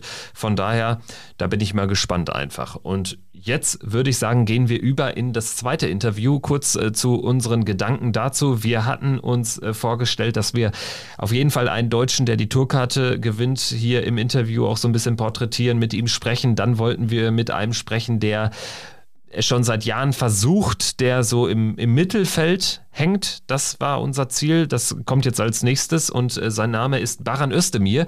Den kennt der ein oder andere sicherlich auch. Äh, vor allen Dingen vielleicht auch durch die sozialen Medien, durch Instagram. Da hat er ja auch einige tausend Abonnenten und ähm, das war jetzt mal ein ganz anderes Gespräch, aber auch ein lohnenswertes. Also ich fand, es hat Spaß gemacht. Ja, also ich fand das Gespräch auch sehr interessant, weil äh, Baran natürlich nicht nur über Darts gesprochen hat, sondern auch ein bisschen mehr, ein bisschen weiter ausgeholt hat über das Thema Motivation, Selbstbewusstsein, wie man vielleicht auch äh, Sponsoren gewinnt. Also ich fand das auch sehr interessant äh, zuzuhören und auch wie er seinen Weg so im Darts geht, wie er angefangen hat. Das war wirklich äh, sehr interessant. Wir haben jetzt unseren nächsten Gast in der Podcast-Leitung sozusagen. Sein Name ist Baran Özdemir. Hallo Baran, grüß dich. Hi, grüß euch. Grüß dich Kevin, grüß dich Christian. Ja, wie geht's dir nach äh, der Q-School? Wir wollen mit dir natürlich auch über Niedernhausen sprechen. Du hast ja die Final Stage hauchzart verpasst. Ja, man kann sagen, äh, die Final Stage hängt am Draht. ja, es war, äh, also ich, mir geht's relativ gut und ich nehme viel Erfahrung aus der Q-School mit, aber natürlich beiße ich mir ins Bein für diese eine Doppel, die gefehlt hat, um die Final Stage zu erreichen. Wir kommen dazu gleich noch ein bisschen mehr im Detail, aber so in den Worten kann ich schon mal raushören, Zufriedenheit ist da, aber natürlich auch eine gewisse Unzufriedenheit oder zumindest kann man sagen, ähm, Ärgernis, dass du es nicht geschafft hast. Ich meine, wer die Q-School verfolgt hat, hat gesehen, dass in den ersten zwei Tagen bei mir echt absolut gar nicht lief. Und äh, die ersten zwei Tage, es war für mich absolut ungewohnt, wieder mit Menschen zu spielen und so viele Menschen auf einmal auf einem Fleck zu sehen. Vor allem alles äh, alte Freunde, Bekannte, wie auch immer. Und dann war es schwierig für mich, mich erstmal einzufinden. Und dann im Letz-, am letzten Tag, nachdem ich gemerkt habe, hey, okay, heute läuft endlich wieder mal ein bisschen besser, war das dann echt deprimierend, dass man dreimal die Chance hat, eigentlich Lecks zu holen in einem wichtigen Spiel, wo du weißt, hey, jetzt kommt es drauf an, du musst jetzt liefern. Und danach, äh, ja, also ich bin wirklich zufrieden mit dem letzten Tag. Das hat mir auch gezeigt, dass ich mitspielen kann mit manch einem. Und äh, das motiviert mich natürlich weiterzumachen, ne? motiviert mich noch mehr zu trainieren und an mir zu arbeiten. Mit welchem Gedanken bist du denn überhaupt hingefahren? Hattest du dir bestimmtes äh, vorgenommen, irgendwie eine konkrete Zielsetzung oder hast du einfach mal gucken wollen, wie es wieder ist, mit Menschen zu spielen und was da dann so geht? Um ehrlich zu sein, bin ich natürlich mit einer ganz anderen Einstellung dorthin gegangen, aber die Einstellung ist nach dem ersten Tag wahrlich verflogen. Ähm, ich wollte definitiv in der Ranglistenwertung mal deutlich weiter oben sein, um meinen Namen, meinen Namen in äh, Holzmeiseln in Anführungsstrichen und gucken, dass ich erstmal die Final Stage erreiche. Das war das erste Ziel. Aber ähm, nach dem zweiten Tag, nachdem wirklich beide Anläufe relativ bescheiden liefen, äh, habe ich gemerkt, dass es echt schwierig wird. Und am letzten Tag war es dann wirklich für mich so, ich war absolut fokussiert, ich war richtig in meinem Tunnel drinne, ähm, aber schlussendlich hatte mein Gegner dann ein bisschen stärkere Nerven als ich. Und wenn man sich das jetzt auch mal anschaut, so am letzten Tag, ich äh, kenne die beiden auch, Alex Flor, wo du 4-5, ähm, wo du 5-4 gewonnen hast und dann Owen Röloffs, wo du ganz knapp 4-5 verloren hast. Ich kenne die beiden jetzt auch vom, vom Sehen her, was sie spielerisch können auf der Development Tour, weil ich von den beiden auch noch ein Match äh, gecallt habe, weil die danach dran waren. Owen Röloffs auch einer, der mal bei einem Turnier außerhalb der PDC fantastisch gegen Flo Hempel gezockt hat. Deswegen, das sind auch schon äh, großartige Ergebnisse Ergebnisse auch, die du da eingefahren hast und nochmal ähm, so ein bisschen über die drei Tage zu sprechen, weil du gesagt hast, du bist am Anfang nicht so reingekommen. Wie hat sich das bei dir ausgewirkt? Warst du vielleicht so vom, vom Wurf, war, war der vielleicht ein bisschen anders, weil du eben nicht so dieses Gefühl hattest, wieder vor Menschen zu spielen oder das ungewohnt war? Also ich habe für mich selber geguckt, woran es am besten liegen kann oder woran es liegt, dass ich so bescheiden gespielt habe. Ähm, Jetzt fällt mir gerade dieser eine Typ ein. Kennt ihr den, wo sagt, ja, woran ist gelegen? Danach kann man immer so fragen, woran es gelegen ist. Weißt du, wer das ist? Das ist ähm. der Stadionsprecher von Borussia Mönchengladbach. Kleiner Funfact am Rande, aber egal. Ja, prima, genau den meine ich. Eigentlich meine ich den Spieler, ne? Ja, aber, aber das, ist, das ist ein Promi-Kick gewesen auf St. Pauli und da hat er ähm, mitgespielt. Aber ähm, ah, okay. er ist im normalen Leben, sage ich mal, ist er unter anderem NTV-Moderator und äh, Stadionsprecher bei meinem Lieblingsclub. Krass, das wusste ich gar nicht. Ja, guck, aber jetzt äh, wieder was dazugelernt. Also für mich war ganz klar, ich habe am Anfang, äh, ich war ein bisschen nervös. Klar, es ist wieder was absolut Ungewohntes, wieder mit so vielen Menschen zu spielen. Und klar war es auch ungewohnt für mich, ähm, nach so einer langen Zeit, das, mein letzte Turnier war im Juli ganz offiziell und nach dem Juli war da erstmal gar nichts mehr und im Juli gab es da ja noch diesen Vorfall bei der, Q, äh, bei der ähm, bei dem European Qualifier, wo ich dann gesagt habe, hey, jetzt äh, distanzieren wir uns mal ein bisschen von Darts und ich habe dann auch nicht mehr so viel trainiert.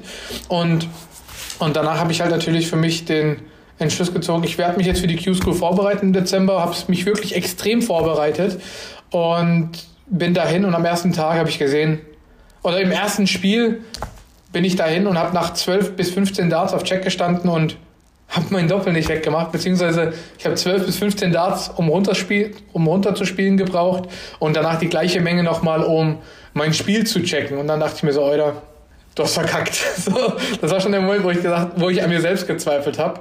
Und danach habe ich mich wirklich dort ans Board gestellt und habe trainiert, in Anführungsstrichen, um in das Spiel reinzukommen, was ich eigentlich kann. Und das hat sich dann natürlich am, am letzten Tag bewährt. Für mich hat war der letzte Tag extrem Push, aber die ersten beiden Tage waren für mich echt wie so schwarze Tage, die man einfach abhakt und mitnimmt und äh, seine Lehre draus zieht. Ich habe auch gemerkt, dass ich deutlich zu schnell gespielt habe, zu schnell geworfen habe und äh, gedacht habe, umso schneller ich werfe, umso schneller ist vorbei. Und jetzt habe ich gemerkt, dass ich, umso ruhiger ich geworden bin durch die drei Tage, umso besser wurde es auch. Warum hattest du dich vom, vom Dart so ein bisschen ähm, abgekehrt, wie du es ausgedrückt hast? Und wie sah diese Abkehr aus? Hast du dann wirklich auch nichts gemacht, nicht trainiert oder wie? Also, viele haben es in der Dart-Szene mitbekommen. Im Juli letztes Jahr wurde ich im Hotel, äh, gab es einen kleinen Vorfall. Da wurde mein Zimmer eingebrochen, beziehungsweise wurde ich wurde gewaltsam in mein Zimmer eingedrungen und danach habe ich einfach mich von der Dart-Szene einfach komplett distanziert. Ich habe fast gar kein Dart mehr gespielt, ähm, bis ich in Berlin eben äh, mit Marcel auf dem einen oder anderen, auf dem einen Turnier war bei denen. Das heißt, zwei Turniere waren sogar einmal das Qualify bei denen, einmal so ein Ranglistenturnier bei denen. Und ansonsten habe ich wirklich gar kein Darts gespielt. Das war für mich so, ja, ich spiele zwar Darts und äh, Baran Özdemir ist mittlerweile jemanden, den man kennt in der Darts-Szene, aber ähm, es hat mich in der Zeit einfach, ich hatte einfach gar keine Lust drauf. Ich hatte absolut gar keine Lust, irgendwo hinzugehen, um Darts zu spielen. Und das hat sich dann wirklich gezogen bis so Mitte, Ende November, wo dann die ganzen Ankündigungen, WM und so weiter kamen, ne, wo man gesehen hat, wer qualifiziert sich etc. Und danach mit der WM kam dann auch immer mehr dieser Elan, wieder richtig Vollgas zu geben. Und dann hast du wirklich wie ein Bekloppter jeden Tag drei bis vier Stunden an Bord gehangen. Und es lief teilweise richtig, richtig gut. Und du gehst da mit einem bombastischen Gefühl hin, siehst da, klar, es ist halt eine mentale Sache, aber du siehst da den einen oder anderen ähm, Spieler oder den einen oder anderen Kollegen dort und denkst dir so, hm, bin ich denn hier ganz richtig oder nicht? Und äh, danach hat sich das, wie gesagt, mit der Zeit, also mit den zwei Tagen hat sich das dann gelegt. Man ist sich wieder näher gekommen, man hat sich wieder so wie so zwei Tiere, die sich kurz beschnuppern mussten, um sich erstmal wieder kennenzulernen. Hey, man kennt sich ja eigentlich, dass man sich wieder in dem Raum wohlfühlt. Und danach ging das wirklich für mich mental einfach ein bisschen ruhiger. Und äh, das hat man dann auch am letzten Tag definitiv gemerkt. Bedeutet, äh, hast du dann erst wirklich mit Beginn der WM angefangen, wieder intensiver zu trainieren oder war das auch schon in den Tagen davor bei dir so, dass du den Elan und auch das Pensum erhöht hast? Also ich habe, um ehrlich zu sein, Ende November, also sprich so um den 25. rum, wieder angefangen, aktiv zu trainieren. Davor ist halt dieser Klassiker, ne? Man geht halt an der Scheibe vorbei, wirft halt drei Darts, so diese noch schnell drei Darts werfen, bevor man geht. Ähm, aber es war nichts Ernstes, wo ich gesagt habe, ich bin da eine Stunde an Bord gestanden, fokussiert und habe mich trainiert. Sondern ich habe mal so drei, sechs, neun Pfeile geworfen, dachte mir so, hm, läuft nicht, wieder weg vom Bord. So, irgendwie ich hatte nicht diese Ambition, ich muss jetzt trainieren, weil ich sonst irgendwo hinterher hinke. hat mich nicht interessiert in diesem Moment. Aber ich sag ja, ich brenne seit Ende November wie Feuer. Ich habe mich jetzt auch für heute habe ich die Challenge Tour Anmeldung gemacht. Also ich bin on fire. Ich habe richtig Bock. Vielleicht noch eine Frage äh, zu äh, Niedernhausen und zu der Organisation dort. Ähm, jetzt ging das ja alles so ein bisschen holter die Polter, weil kurz vor dem Event dann auch das Ganze auf äh, zwei äh, verschiedene Gruppen unterteilt worden ist. Ähm, insgesamt, ähm, man wusste ja auch, was die Regeln sind. Es gibt ja auch mit Richard Feenstra einen sehr bekannten niederländischen Spieler, der offensichtlich ungeimpft dann eben auch dort nicht antreten durfte. Insgesamt so zur Organisation rückblickend nach den äh, drei Tagen der First Stage, was würdest du ähm, den Organisatoren dort für ein Zeugnis ausstellen? War das alles ganz passabel? Lief das alles ganz okay? Also ich finde ehrlich gesagt, ich bin richtig dankbar dafür, weil es ja nicht mal selbstverständlich ist in der heutigen Zeit, so ein Turnier zu organisieren, so ein Turnier zu managen und noch alles in die Wege zu leiten, das alles funzt, weil es war definitiv viele Leute, viele verschiedene Charaktere, äh, viel Alkohol und äh, viele Menschen, die sich natürlich da nach ihren Spielen nicht kont äh, kontrollieren können. Ähm, und dementsprechend bin ich froh und dankbar, dass das Turnier stattgefunden hat. Wenn man Zeugnisnote geben würde, 1 bis 6, ähm,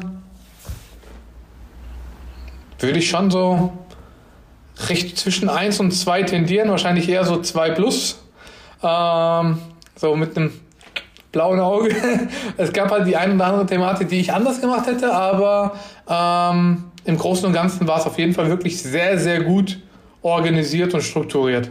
Also auch an dieser Stelle ein mittelgroßes Lob von Baran Özdemir an die PDC Europe für die Organisation. Und wenn wir mal ein bisschen wegkommen von der Q-School und Niedernhausen und mehr so über deine ähm, Laufbahn auch im Darts zu sprechen kommen, wie bist du zum ersten Mal mit diesem Sport in Berührung gekommen? Wie und wo war denn das erste Mal? Oh, geile Frage. Ähm, willst du ein genaues Datum haben? so also das war im Sommer, Herbst 20, äh, 2000, 2000, 2000. Da war ich sieben Jahre alt. Äh, mein Vater hat, mein Vater kam damals als Gastarbeiter hier rüber, hat hier die Schule absolviert, hat danach für die Deutsche Bahn gearbeitet als Baumaschinenführer und danach hat er, ich erinnere mich noch ganz genau, dazu, wie fast jeder Südländer oder jeder aus dem Orientbereich, also sprich Türkei, Syrien, Irak, hat einen Dönerladen aufgemacht und aus diesem Dönerladen wurde dann irgendwann ein Restaurant. Der hat äh, das komplette Haus gekauft dann und hat nebenbei gebaut, also sprich andersrum. Das war ein Dönerladen, nebendran war eine Fahrschule. Die Fahrschule hat er irgendwann rausgekickt und hat in diese, Fahr diese Fahrschule die Wand zwischen dem Dönerladen und der Fahrschule durchgebrochen und hat da ein Restaurant reingebaut. So, aus dem kleinen Dönerladen wurde ein Restaurant. Aus dem Restaurant wurde irgendwann eine Kneipe. Und in dieser Kneipe war hinten so ein Dartsraum. Und in unserer Mentalität gibt es nicht, du bist zu jung zum Helfen im Betrieb, sondern du bist da, um zu helfen. Ich als ältester Sohn war natürlich so in der Art verpflichtet, ihm zu helfen und habe dann immer nach der Schule versucht, die, also nach der Grundschule damals, ne, versucht, den einfachen Weg zu gehen abzuhauen in den Dartraum. Und ich bin ja, mit, in der Grundschule ist man ja nicht gerade der Größte und bin dann an den Dartautomat gestanden mit meinen sieben Jahren und habe angefangen, Pfeile zu werfen. Dadurch, dass sie die Automaten meinem Vater gehört haben, konnte ich halt natürlich äh, den Automat aufschließen, Geld durchwerfen, das Geld wieder zurück in die Kasse legen, den Schlüssel zumachen und hatte meine Kredite drauf und konnte da spielen. Und dann habe ich als kleines Kind da erstmal 301 gespielt oder mit meinen Geschwistern ab und zu gespielt und dann hat sich das ergeben, dass ich mit acht Jahren angesprochen wurde von einem aus der Dartmannschaft, der zufällig gesehen hat, wie ich gespielt habe. Und er sagt, ich rede jetzt mit deinem Vater, wir melden dich jetzt bei uns an. Mit acht. Ich keine Ahnung von gar nichts. Und damals gab es den Modus 301 Single-Out in einem Ligabetrieb. Ähm, und dann sind wir dahin und der hat mich in der C-Liga angemeldet bei meinem Vater im Verein. Und mein Vater hat gesagt, er darf nur spielen, wenn ich da bin. Ist ja klar, ich bin ja noch acht Jahre alt. Und dann habe ich mit acht Jahren angefangen, die Leute, die seit 20 Jahren Dart spielen, dort abzuzocken.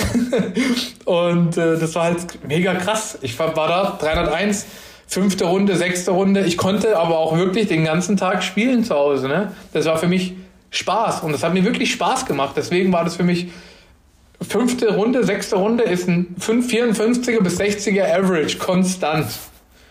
Den muss dir geben als Achtjähriger. Und da bin ich hin und ich habe von Tuten und Blasen keine Ahnung gehabt. Mir hat es einfach nur Spaß gemacht, das Spiel zu spielen und den Automaten klingeln zu hören. Ne? Als Kind ist das so, wow. Und äh, dann wurde ich zum Ligaspiel mitgenommen und danach durfte ich mit neun Jahren Turniere spielen. Das war so geil. Mein Vater hat mich mit den Leuten dann mitgeschickt, mit neun. Da habe ich dann immer jemanden gehabt, der mit mir zusammen hingegangen ist. Das war ähm, einem guten Freund von mir, der Papa und der gute Freund und sein Papa haben beide dann damals Dart gespielt. Der war, glaube ich, ein Jahr älter als ich. Und äh, dann haben wir zu dritt und noch ein Erwachsener, waren wir die Startaufstellung. Zwei Kinder, zwei Erwachsene und sind da hinten haben gegen andere Mannschaften gespielt. Und die haben uns natürlich alle unter, äh, also die haben gesagt, die äh, Kinder, ne? Äh, unterschätzt, genau, das Wort hat mir gefehlt. Die haben uns unterschätzt und wir haben dann an unserem Spieltag 4-0, 4-0, ne? Die Kinder, die Älteren haben dann zwei Spiele gewonnen und wir haben das Spiel gemacht. Und das war halt mega geil. So, wenn da zwei Zwuckel kommen, ne? So 1,10 groß, 1,20 groß und hauen da die Leute da ins Board.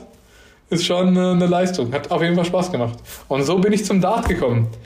Und danach ging es halt wirklich über die Jahre, bis ich 13 war, auf jedes Turnier, was in der Region war. Und ich erinnere mich noch ganz genau, ich bin da im Neckar-Odenwald-Kreis, das ist da Raum Moosbach, Heilbronn, da Richtung Tauberbischofsheim, Würzburg original auf jedes Turnier gefahren. Ich bin teilweise mit dem Bus hingefahren, mit meinem Max-Ticket von der Schule. Und äh, mein Vater hat mich dann angerufen. Ich habe dann ein Telefon von ihm bekommen und hat mich angerufen und gesagt, hey, bist du schon fertig? Habe ich gesagt, nee, ich warte jetzt auf meinen Finalgegner. Und dann wurde es irgendwann 22 Uhr und dann kam mein Vater und hat sich bei, zu mir gesetzt und hat dann gewartet, bis ich mit meinem Turnier fertig bin. Und so lief das dann in der Region so durch. Und ähm, wann gab es so einen Moment in deinem Leben, wo du entschieden hast, oh, das ist jetzt irgendwie was, wo ich irgendwie noch mehr ähm, Zeit und vielleicht auch Geld rein investieren möchte, weil äh, du ja jetzt dann auch ähm, sehr früh angefangen hast. Das ist aber ja nicht selbstverständlich, dass man dann auch bei dem Sport bleibt, sondern man übt vielleicht auch noch einen anderen Sport aus in jungen Jahren. Aber wann ähm, war für dich der Moment gekommen, ja, Darts, das ist was, das möchte ich weiterverfolgen? Das Krasse war, ich habe mit 13 Jahren war der Außendienst von der Brauerei, von unserer Brauerei, die vor Ort war, ähm, bei uns im Geschäft, in der Kneipe. Und ich habe den gefragt, ganz dreist, so voll, als 13-Jähriger hast du halt keine Hemmschwelle oder so, ne? Und dann hast du gefragt, hey, die ganzen Profis haben doch auch Sponsoren, wollt ihr mich nicht sponsern? habe ich den einfach direkt ins Gesicht. Und es war ja nur der Außendienst. Der hat gesagt, klar, warum nicht? Dann muss ich mal mit unserem Chef sprechen. Und wir, das, oder der Hintergrund war, mein Vater hat ein Restaurant, also diese Kneipe da, ne, dieses Lokal, und hat parallel zu dem Lokal noch ein Freibad gehabt. Das heißt, so ein Kiosk im Freibad. Und in dem Kiosk hatten wir auch das Bier von denen und dadurch waren wir Großkunde von denen. Wir waren wirklich Großabnehmer von denen. Und dann hat er gesagt, ja, warum nicht? Und dann hat er mir ein 300 Euro Sponsoring gegeben für ein Jahr. 300 Euro. Aber die 300 Euro haben wir als äh, Biergutschein bekommen für meinen Vater, seinen Laden. Und mein Vater hat mir die 300 Euro gegeben. Und das war mein allererstes Sponsoring mit 13 Jahren. Und da dachte ich mir so, hä? Krass so, ich habe nur hier regional gespielt und habe 300 Euro. Und für ein Kind ist 300 Euro viel. Und klar, im Vergleich zu den Turniergeldern, die du da gewonnen hast, in der Zeit ist es zwar, ja, es ist genauso wie als hättest du ein Turnier gewonnen, der gibt dir einfach das Geld umsonst. Ne? Du musst dafür nichts machen. Und das mit Distlöser hat sich ja auch gezogen. Bis heute habe ich eine Zusammenarbeit mit denen. Und ich bin heute 28, witzigerweise, ne? das sind 15 Jahre. Danach haben wir gesagt, was können wir jetzt am besten machen? Und dann habe ich gesagt, hey, ich spiele jetzt Darts, solange ich kann. Und habe ich, bis ich 15 war, wirklich alles Mögliche an Turnieren mitgenommen. Habe da, es gab so inoffizielle deutsche Meisterschaften, wie man es kennt. So, by the way, beim DDV machen sie halt so U25-Turnier oder so und machen dann deutsche Jugendmeisterschaft. Da habe ich mitgespielt und habe das zweimal gewonnen oder so Kneipenturniere. Ich habe so, mein Vater, das ist auch ein Fun-Effekt, Ihr seht ja dieses, diese Lücke zwischen Licht und dem Dartboard. Und er hat also Leisten gehabt im kompletten Restaurant, aus, komplett außenrum.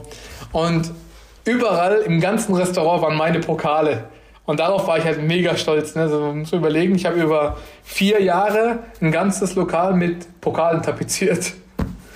Ja, und äh, ich habe mit aktiv, diese aktive Phase von mir kam vor vier Jahren, ja 2018, habe ich einen Sponsoring-Vertrag mit der Kreissparkasse Ludwigsburg gehabt und habe gesagt, hey, ich kann mit den Sponsorings und mit meinem Instagram und so weiter Geld generieren und kann Darts spielen. Und es macht mir wirklich Spaß.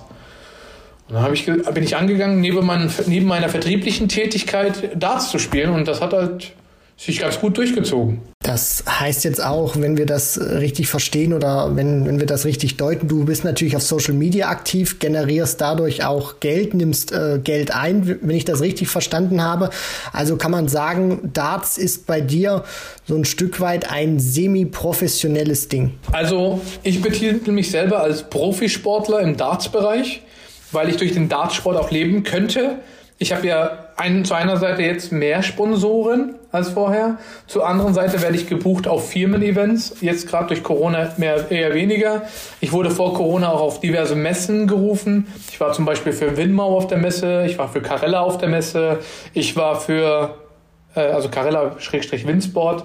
Ich war für My Dartfly schon auf der Messe. Ich war für diverse Firmen schon auf diversen Messen. Ich war bei verschiedenen Firmen. Ich habe mit der Opel Deutschland AG habe ich Zusammenarbeit gehabt. Da war ich in Opel Autohäusern in zwei Stück und habe dort mit den Gästen dort Dart gespielt zu einem Release von einem neuen Opel.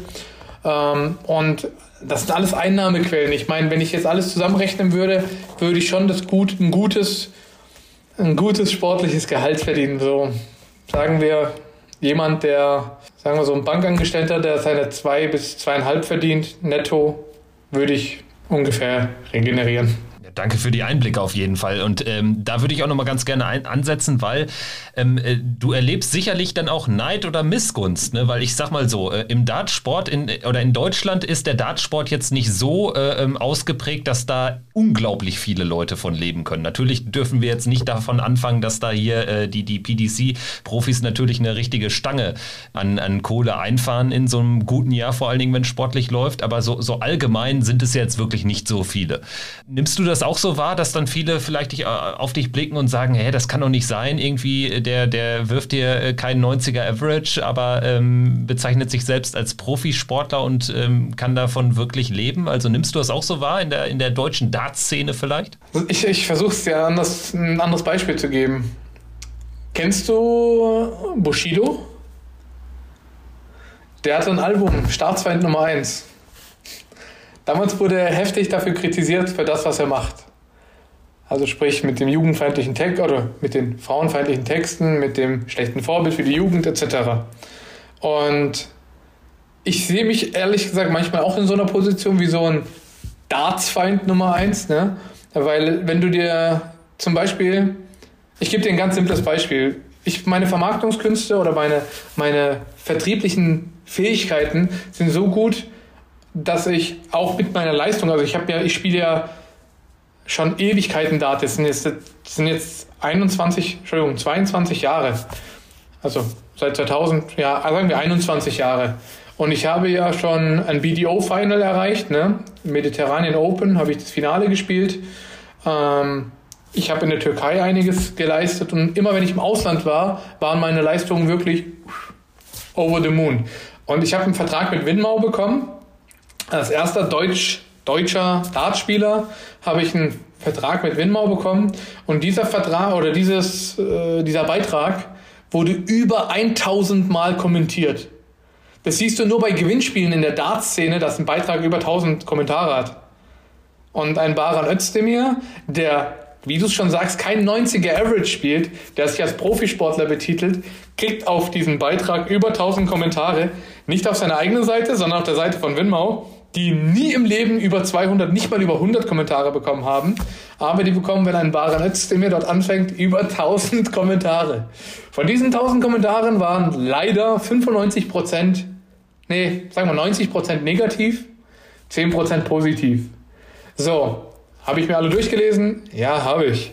Habe ich für mich äh, analysiert, was die sagen? Ja, habe ich. War es mir scheißegal?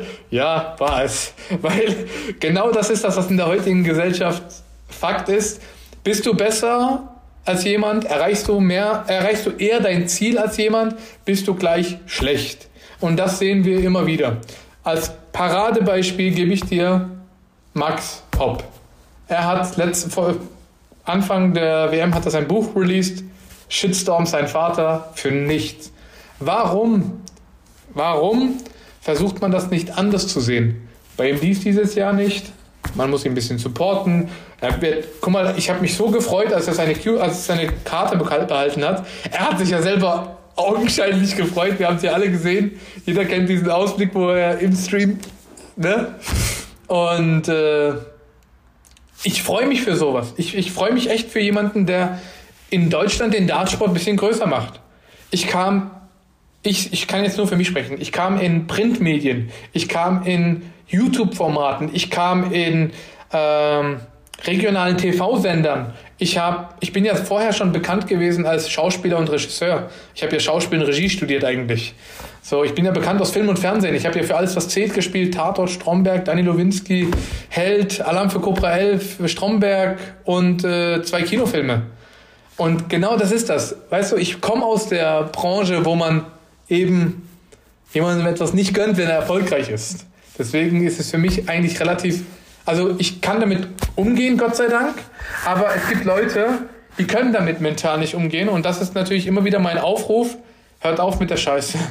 Hört einfach auf, die Leute für das zu kritisieren, was sie machen, sondern versucht doch einfach euren Beitrag zu leisten. Fertig. Wenn ihr euren Beitrag nicht leisten wollt, ganz ehrlich, dann haltet einfach die Schnauze. Fertig. Also das ist so ein Appell an die Leute, die immer wieder versuchen, schlecht zu sprechen. Oder auch hier, wenn wir jetzt den Podcast veröffentlichen werden, werden euch 100% Leute anschreiben und sagen, hey, warum habt ihr denn mit dem eine Podcast-Folge gemacht? Und genau das meine ich, verstehst du? Meine Sponsoren wurden angeschrieben, hey, warum sponsert ihr den? Meine Sponsoren haben mir das geschrieben und wir haben zusammen drüber gelacht. Weil wir genau wissen, wovon das kommt oder von wo es kommt. Und äh, wie gesagt, es gibt Leute, die können mit der Thematik umgehen und andere Leute wiederum nicht. Ich muss dazu sagen, ich bin ja auch der einzige Spieler, der an, auf der rechten Seite ein No Racism Badge hat und auf der linken Seite ein Stop Mobbing Badge auf meinem Trikot. Das habe ich bei keinem Profi in der Dartszene gesehen. Leider. Sage ich ganz offen, leider. Weißt du, klar, wir waren alle letztes Jahr traurig, wo Kyle Anderson gestorben ist. Wir sind immer wieder traurig, wenn eine Darts-Legende stirbt. Aber warum achten wir denn nicht Leute, die von so Leuten in der Darts-Szene permanent gemobbt oder angegangen werden? Finde ich traurig. Und äh, es wird sicherlich auch ähm, Leute jetzt geben, die uns dann zuhören und sagen, Mensch, ich spiele doch eigentlich im Average 10, 15 Punkte besser aber komm nicht an den Vertrag mit Winmau ran oder war nie auf irgendwelchen Firmen-Events für große Dart-Hersteller. Würdest du das schon auch, auch aufgrund deines Backgrounds als deinen Vorteil sicherlich auch gegenüber vielleicht anderen Spielern sehen, dass du eben auch weißt, wie du dich in Szene setzen kannst, aber auch dann weißt, ich kann auf der anderen Seite auch ein gewisses Maß an Qualität bieten, damit ich eben an solche Verträge, an, an solche Akquisen komme, um mich dann eben auch, äh, sage ich mal, durch, durch solche Sachen finanzieren zu können, aber auch um ähm, kräftige Sponsoren im Rücken zu haben. Also für mich, klar ist mein Background sehr hilfreich für mich, ohne Wenn und Aber, aber man muss dazu sagen, ich komme aus sehr, ähm, sehr ärmlichen Verhältnissen. Mein Vater hat das von, nicht von heute auf morgen gehabt und meine Eltern haben sich sehr früh getrennt wonach ich mit 13, 14 Jahren meinen eigenen Weg gegangen bin und mich von meinem Elternhaus getrennt habe und Fußball spielen gegangen bin. Ich bin, das wissen viele über mich nicht, ähm, ich habe nicht diese Erziehung genossen, die jeder andere von denen hatte. Ich habe mich teilweise selbst erzogen, habe von Freunden, Familien etc. Unterstützung gehabt, die mir gesagt haben, hey, ähm, wenn du irgendwas brauchst, melde dich bei uns. Und das zum Beispiel habe ich noch nie in einem Interview gesagt. Das ist wirklich ein ein Spe eine Special-Folge hier, dass ich sowas sage, weil das kennt niemand von mir. Diese sagen wir, diese, diesen weichen Kern, der hinter dieser harten Schale ist, den wissen viele nicht. Und auch bei dem Vorfall in dem Hotel im Juli letztes Jahr, ich bin ein geübter Kampfsportler, ich habe lange Kampfsport gemacht, ich hätte mich da auch wehren können. Aber genau das sind solche Thematiken, wo ich lieber fünfmal nachdenke, hey, ergibt das Sinn oder nicht? Und dieses, dieses Nachdenken, jetzt allgemein für dieses Thema Sponsoring bezogen, weißt du, ich habe dazu mal eine, eine Podcast-Folge auf meinem eigenen Kanal hochgeladen, habe denen gesagt, hey, hört mal, Sponsoring ist eigentlich ganz einfach. Ne? Wir haben so viele Möglichkeiten, ein Sponsoring zu generieren und ich gebe euch jetzt einfach mal einen kostenlosen Tipp, den haue ich jetzt einfach mal raus an alle, die sagen, hey, ich spiele 10 Punkte besser als Barry oder 15 Punkte besser. Das freut mich erstmal. Ich wünsche euch natürlich immer Good Darts. Und jetzt macht mal euren Geldbeutel auf und schaut mal, welche Karten ihr drin habt. Macht mal den Geldbeutel auf und schaut euch an, welche Karten ihr drin habt eure Bankkarte, eure Versicherungskarte, eventuell noch ein Versicherungsmakler, eventuell die Versicherung, wo eure Eltern sind, eventuell die Bank, wo eure Eltern sind. Und das sind schon die ersten Anlaufpunkte, wo ich als kleiner Junge, wo ich als kleiner junger Dartspieler, der nicht finanziell frei und unabhängig war, hingegangen bin und habe gesagt, hab, hey, ich möchte Profi-Dartspieler werden und ich brauche Unterstützung. Habt ihr Bock mit mir zusammenzuarbeiten? Und das ist der erste Schritt. Das Problem ist gar nicht, dass, dass es nicht jeder machen kann, sondern das Problem ist, nicht jeder will es machen. Und dann braucht auch niemand sagen, ich habe es probiert und hat nicht geklappt. Weil bevor man es nicht probiert hat, kann man nicht sagen, dass es nicht geklappt hat. Und genau so habe ich auch meinen ersten Weg angefangen und bin meine Sponsoren durchgegangen. Mittlerweile habe ich eine Marketingagentur, die hinter mir steht. Mittlerweile habe ich eine PR-Agenten, der hinter mir steht. Mittlerweile habe ich ein Management, was hinter mir steht. Und genau so baut sich das alles auf. Und das kommt nicht von heute auf morgen. Definitiv nicht. Niemand wird dir sagen, hey, du bist ein geiler Typ und sympathisch. Außer du holst dir eine Tourkarte, dann kriegt dir jeder einen Arsch. Ähm, und dann äh, bist, du, bist du wer, ne? Und witzigerweise schaue ich parallel die Q-School von heute an, so, der gerade am Spielen ist. Ähm, ja, wenn du eine Tourkarte gewinnst, dann bist du der King of Keys, dann kannst du wirklich frei Hand. Aber selbst das garantiert dir keine Sponsoren, außer vielleicht die Darts-Sponsoren, also sprich die Darts-Brands, die Darts-Hersteller. Das garantiert dir nicht, dass die beispielsweise die Sparkasse Berlin morgen 20.000, 30.000, 40, 50.000 Euro Deal mit dir macht. Eine Garantie hast du für nichts. Das heißt, du musst dir wirklich alles erarbeiten. Was machst du? Du machst ein Brandbuilding. Guckst, ob du eine Marke werden kannst. Du guckst, was du machen kannst, um SEO-optimiert zu sein. Du guckst, dass du eine Reichweite generierst. Und genau das ist Business. Das ist das Leben eines Profisportlers. Du hast nicht nur diese Anfragen, die du wegschickst, sondern du hast noch viel mehr, was dahinter hängt. Und ähm, wir kommen da auch wieder zu der Thematik zurück. Du hast eben eine Vorbildsfunktion, wenn du jemand wie ein Baran bist, wo auch Jugendliche hingucken und sagen, hey Baran, ich finde das klasse, wie du das machst. Ich würde mich gerne belesen und würde gerne mal gucken, wie du das anstellst. Ist ja klar, kein Thema. Ich habe, äh, darf ich meinen Kanal erwähnen von YouTube? Darf ich? Ich weiß nicht. Ich, ich heiße auf YouTube Bari TV mit zwei i, B-A-R-I-I TV und da zeige ich auch in einem ganzen Video, wie, komm, wie bekomme ich einen Sponsor? Und genau das ist es. Es ist wirklich eine ganz simple Anleitung, aber es funktioniert. Ich mache das seit vier Jahren. Es funktioniert auf jeden Fall. Ich weiß, dass es funktioniert. Ich bin das beste Beispiel dafür. Wie, ähm, also du, du hast jetzt gerade auch die Tourkarte nochmal angesprochen und die Situation äh, rund um die Q-School natürlich. Und äh, vielleicht jetzt zum, zum, zum Ende äh, lohnt es sich ja nochmal die Klammer zu schließen. Wir haben zu Beginn über deine Q-School-Performance äh, gesprochen in Niedernhausen. Und äh, mich würde interessieren, du hast jetzt im Verlauf des Interviews auch mal durchklingen lassen, hier die Challenge-Tour, die steht auf jeden Fall auf dem Plan, die Anmeldung ist schon raus.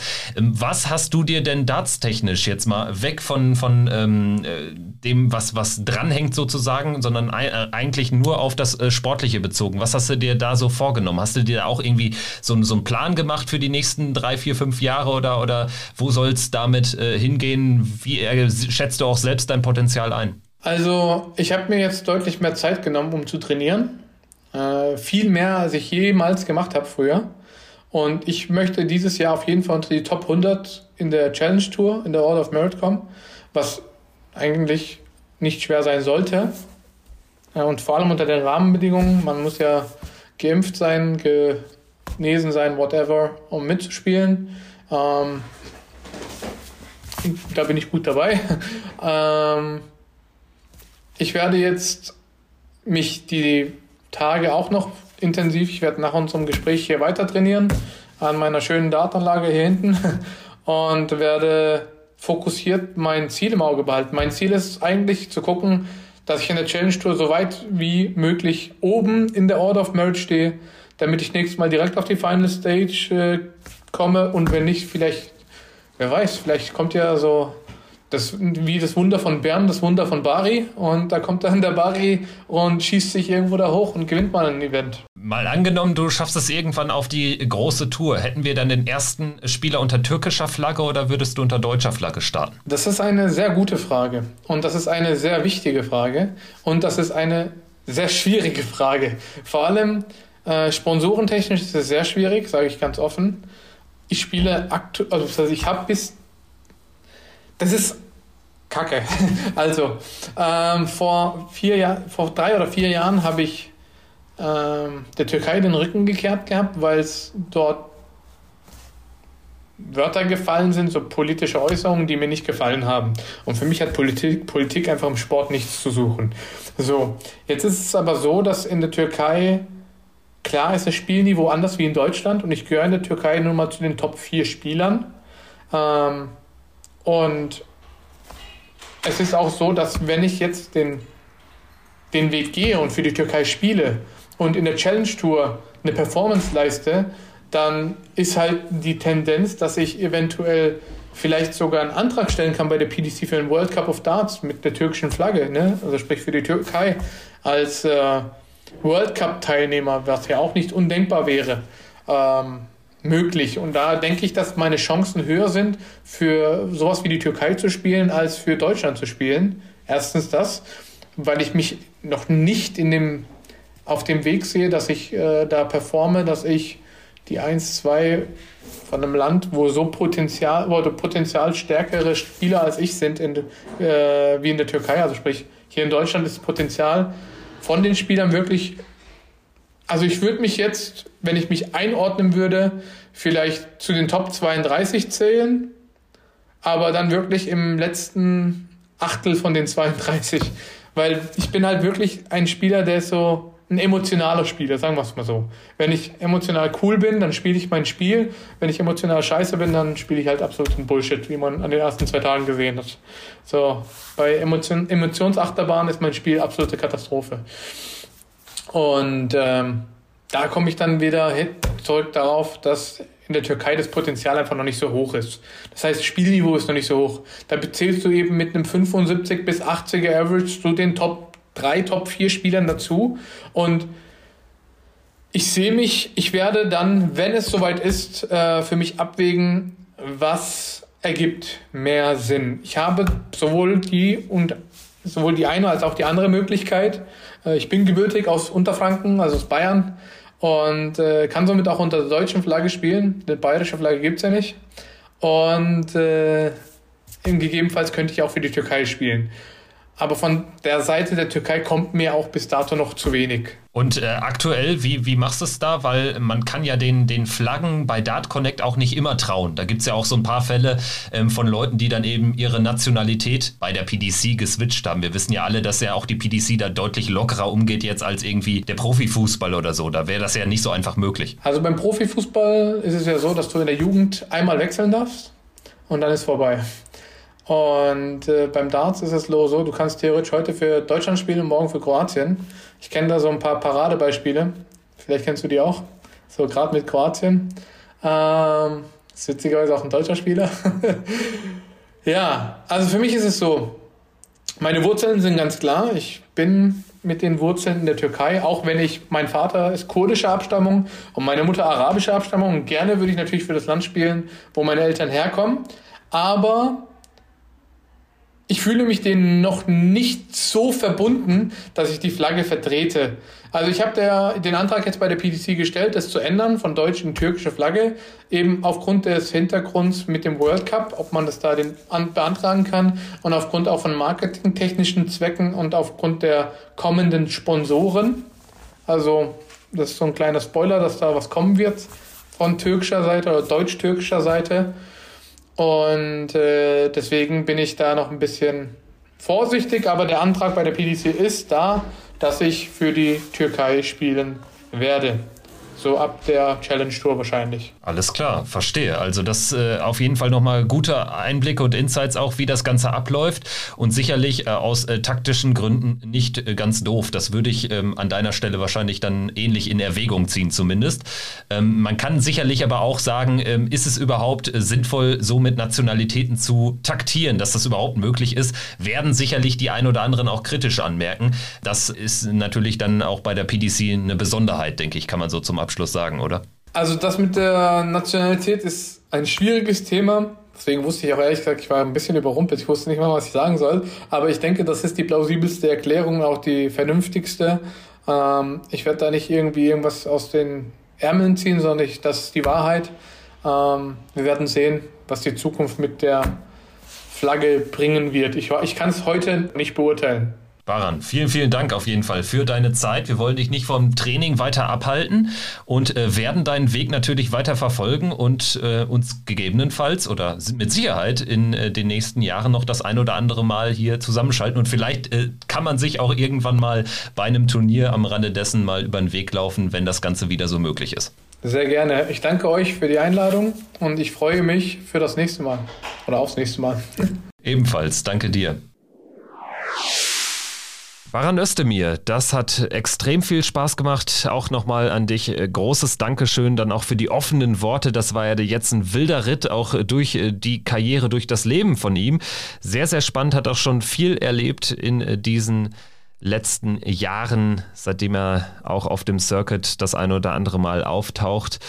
Auch dann die, die ähm, Aussagen von ihm äh, zu die Überlegungen dazu, dass er vielleicht dann auch mal die Türkei beim World Cup vertreten kann, das finde ich sehr, sehr spannend. Und ganz ehrlich, ähm, ja, auch, auch sehr, sehr offen hat er da gesprochen mit uns.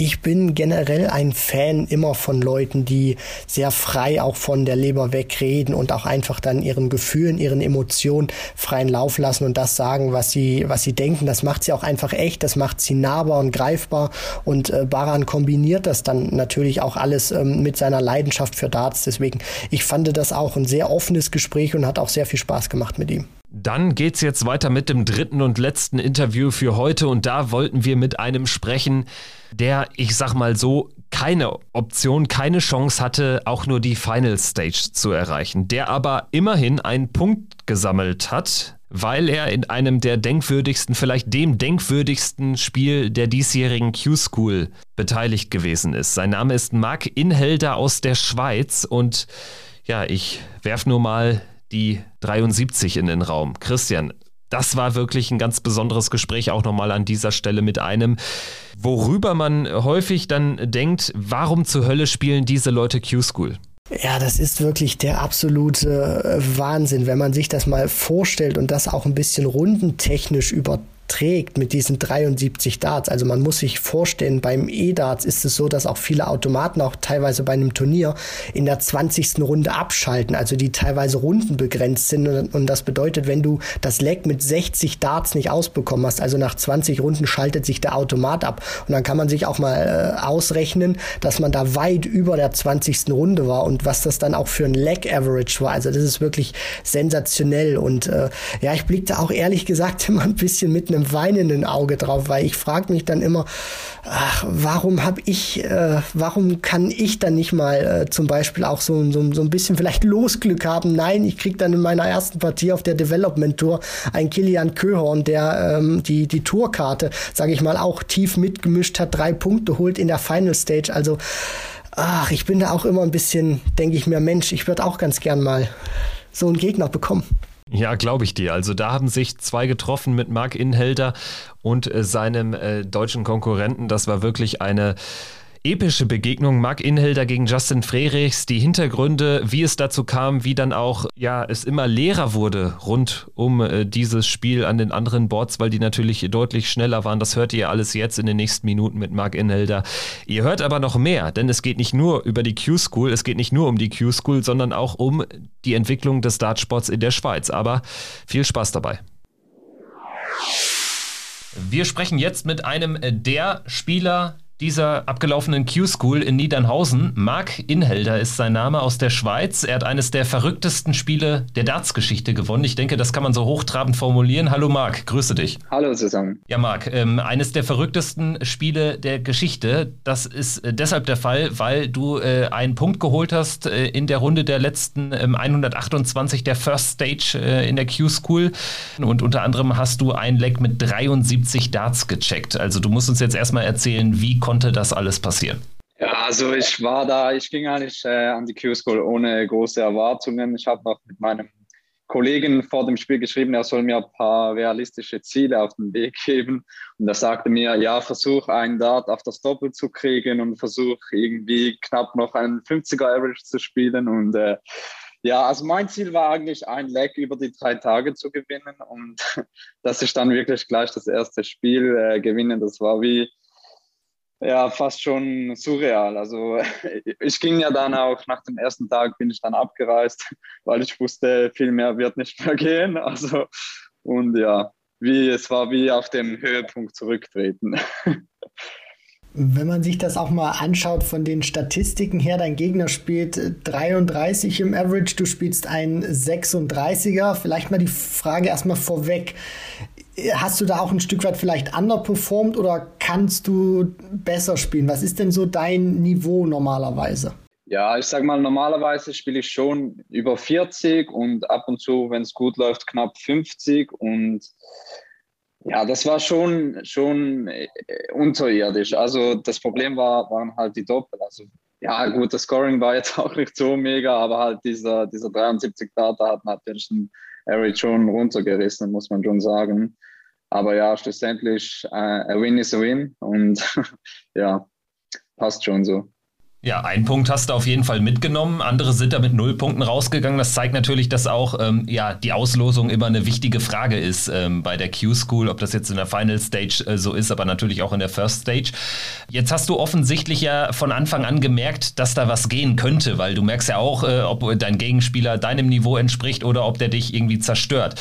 Nimm uns da mal mit, wie ging das Ganze los? Es wird ja dann ausgebullt und ähm, hast du dann schon äh, sehr frühzeitig ähm, eine Idee äh, davon bekommen, dass du hier dir mindestens einen Lex holen würdest, äh, sogar das Spiel gewinnen kannst? Ja, also vor dem Spiel haben wir uns ja noch äh, angewärmt und äh, dort habe ich mich eher auf meine Pfeile konzentriert. Dort habe ich es noch nicht gemerkt. Dann beim Ausbullen war ich zuerst und ja, der Pfeil war nicht wirklich nahe vom Bullseye und dann seiner war noch weiter weg. Aber das Ding war ja, du musst entweder Single Bull oder Bull haben und oder Outside halt.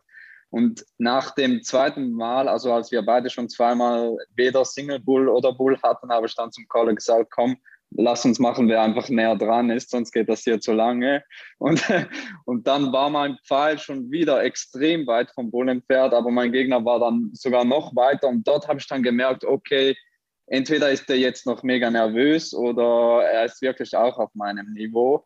Und dann, aber ich war, selbst dann war ich noch ein bisschen unsicher, aber dann spätestens so nach der zweiten, dritten Aufnahme im Spiel habe ich dann gemerkt, okay, heute könnte was gehen.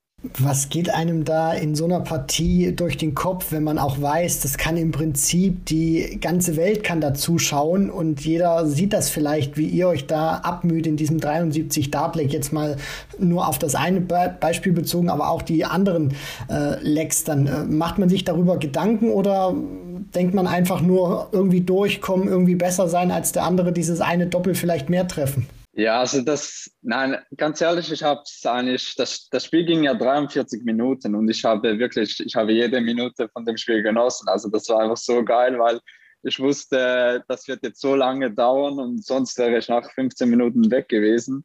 Und, aber ich, ich wusste schon, ich musste natürlich an meine Vereins, äh, Vereinskollegen denken, weil die gerade das, dieses Spiel hart abfeiern werden und jeder das Spiel live mitverfolgen wird. Da musste ich immer wieder mal schmunzen. Also aber als wir angefangen haben, da hat es wirklich fünf oder sechs Spiele rechts und links von uns gehabt, die gleichzeitig mit uns angefangen haben. Und etwa äh, nach dem vierten Leg bei uns war überall leer neben uns, links, rechts, alle Spiele schon vorbei. Und wir haben da wirklich noch etwa 20 Minuten alleine gespielt, dann zehn Boards oder so. Also das war schon, schon crazy. Jetzt äh, fällt natürlich äh, so ein Leck, so ein historisches Leck oder generell das ganze Match in der Berichterstattung wirklich auf. Oder auch zum Beispiel bei Twitter haben etliche ähm, Darts-Journalisten aus Großbritannien, aus Deutschland, aus Holland, haben das aufgegriffen dank Dart Connect.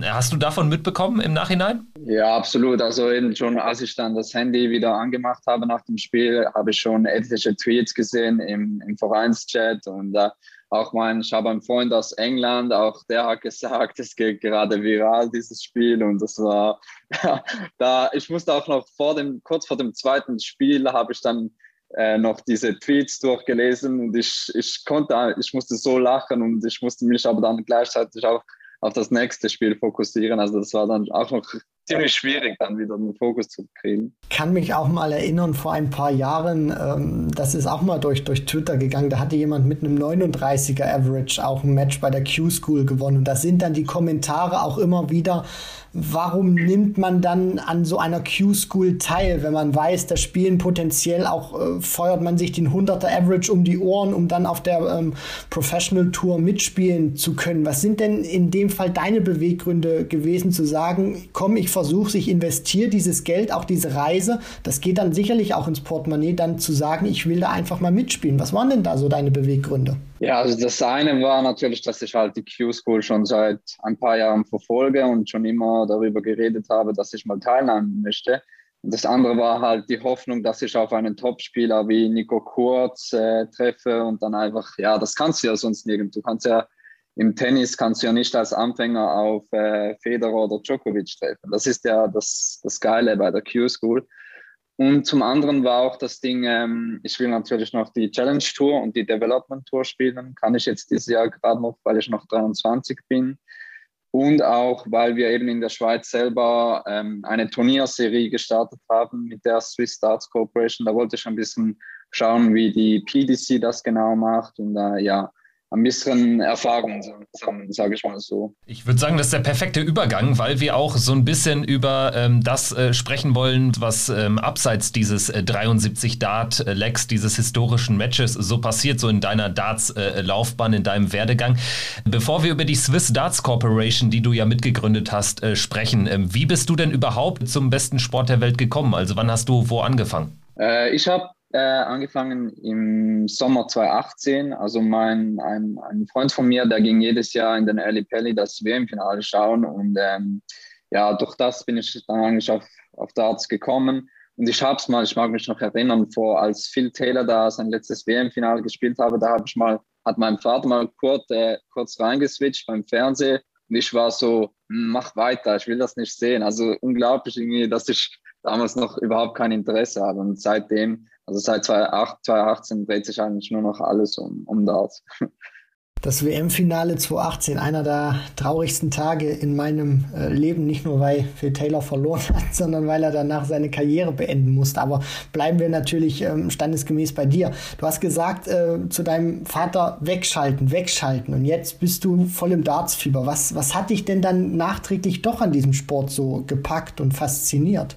Ja, es ist schwierig zu sagen. Ist einfach, wenn, ich glaube, wenn du es einmal spielst, dann bist du einfach, dann bist du wie süchtig, weil du immer besser werden willst, weil du, ja, weil es einfach Spaß macht, die ganze Mathematik mit der Präzision und eben, dass du eigentlich, jeder kann gegen jeden spielen, jedes Alter, ähm, Mann, Frau, das ist einfach, ja, es verbindet die Leute, also vor allem im Vereinsleben und ja, es macht einfach Spaß. Jetzt äh, spielt die äh, Schweiz auf der PDC-Landkarte bis dato noch nicht so die große Rolle. Es gibt zwar äh, mit äh, Stefan Belmont zum Beispiel, der mir jetzt einfallen würde, auch jemanden, der jetzt äh, im vorigen Jahr, glaube ich, sein Eurotour-Debüt hat feiern dürfen. Ansonsten aber ist ja die Schweiz eher eine Darts-Nische. Wie bist du denn dann in, zu einem Verein gekommen oder, oder hast du erstmal nur für dich irgendwie privat gespielt? Wie, wie ist da die Schweiz aufgestellt? Also musstest du da jetzt irgendwie erstmal lange suchen oder war das gar nicht so schwierig? Ja, also bei uns, bei, in meiner Region, ich wohne in Schaffhausen, das ist gleich bei der Grenze zu Deutschland und dort hat es nicht wirklich viel äh, in Sachen Stil da gehabt. Also so E-Darts ist schon vertreten in der Schweiz, sieht man oft so in den, in den Pubs, in den Bars und so. Aber eben Steel Dart war nicht wirklich viel los in der Region. Und dann habe ich mit einem Kollegen zusammen eben einen Verein gegründet oder mit drei anderen, besser gesagt. Und wir haben dann innerhalb von wenigen Monaten schon über 50 Mitglieder gehabt. Also das lief ziemlich schnell an. Und äh, ja, haben da regelmäßig Turniere auch gemacht. Und dann irgendwann haben wir gesagt, okay, wir wollen das professioneller aufziehen. Wir gründen die Swiss Stars Corporation, wo wir auch äh, fixe Preisgelder, attraktive Preisgelder auszahlen, Turnierserien machen. Ja, also wir streamen auch die Turniere immer live auf YouTube oder im lokalen Fernsehen. Also wir versuchen wirklich den, den Dartsport äh, den Leuten ähm, ja, zu präsentieren, dass halt auch eben, ich denke, die meisten hier in der Schweiz, die haben noch nie was davon gehört, die können sich gar nichts vorstellen oder stellen sich eben das Falsche vor unter Darts. Genau. Das ist eigentlich das, was wir versuchen. Bedeutet, ihr beide wollt auch in der Schweiz sozusagen professionellere Strukturen etablieren?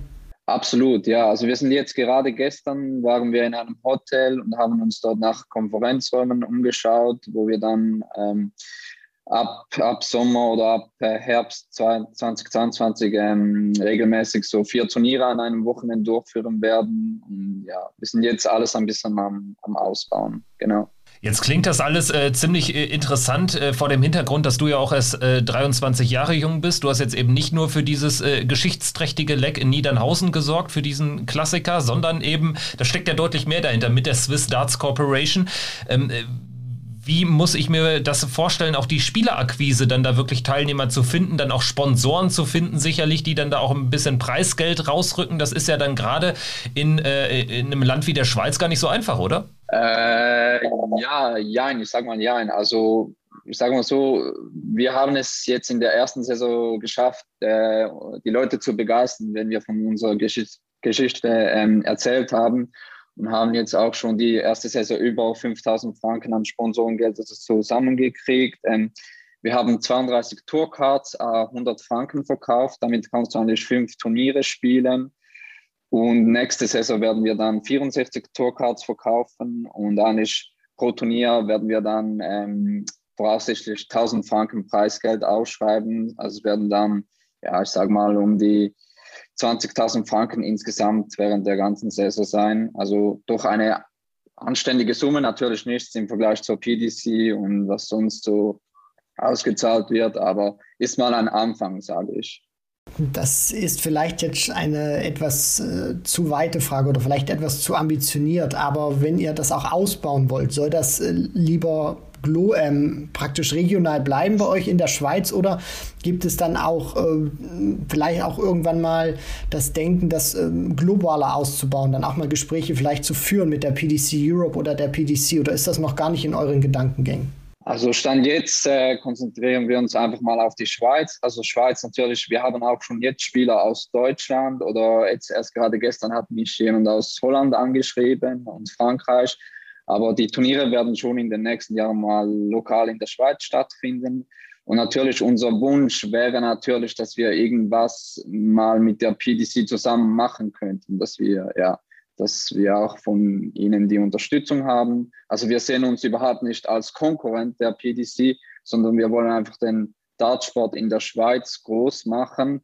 Und das wäre natürlich zusammen mit der PDC natürlich nochmals ja, wie soll ich sagen, super machbar. Also natürlich ohne, ohne PDC ist das natürlich extrem schwierig. Aber ich denke, schlussendlich, ja, wäre es ja auch in der, im, im, Interesse der PDC, dass in der Schweiz etwas in Sachen Dartspau geht. Von dem her, ja, schauen wir mal, was in den nächsten Jahren passiert. Aber Stand jetzt sind wir uns auf uns alleine gestellt. Also Nochmal zum Abschluss eine Frage, die da auch ganz gut ansetzt, ähm, weil man natürlich dann auch, äh, ich sag mal, mit so einer Turnierserie erstmal sicherlich neue Spieler heranholt, weil die dann irgendwie merken von, von Vereinskollegen, die irgendwie dann bei euren Turnieren mitmachen, da auch ein bisschen was gewinnen können. Das äh, zieht natürlich auch letztendlich. Und wenn man so anderthalb Jahrzehnte zurückschaut, war ja in Deutschland die Situation auch relativ brachliegend im Stil-Dart-Bereich. Also es braucht ja dann irgendwie auch so Pioniere. Ähm, steht das auch so ein bisschen drüber, dass man sagt, hier, ähm, vielleicht äh, kann man da auch ein bisschen Vorarbeit leisten, dass man vielleicht in Zukunft dann auch mal einen Schweizer im Ellipelli zum Beispiel äh, nicht nur im Publikum sieht, sondern auch auf der Bühne? Ja, also natürlich. Also unsere Idee ist natürlich, ähm, den Schweizern Dartspielern eine Plattform zu geben, wo sie sich regelmäßig mit äh, Top-Spielern messen können. Das, also der, Wettbewerb, der fehlt ja ein bisschen in der Schweiz. Also dass sie sich regelmäßig auf Top-Niveau messen können. Und äh, wir werden auch schon nächste Saison ähm, Q-School-Tickets ähm, als Preisgeld ähm, verteilen. Also dass sich auch die Spieler die Möglichkeit haben, sich dann über die PDC ähm, eine Tourcard zu holen. Also wir, wir wollen eigentlich den Spielern eigentlich den Einstieg in das Profigeschäft eigentlich ermöglichen. Das ist eigentlich auch so ein Grundgedanke dahinter.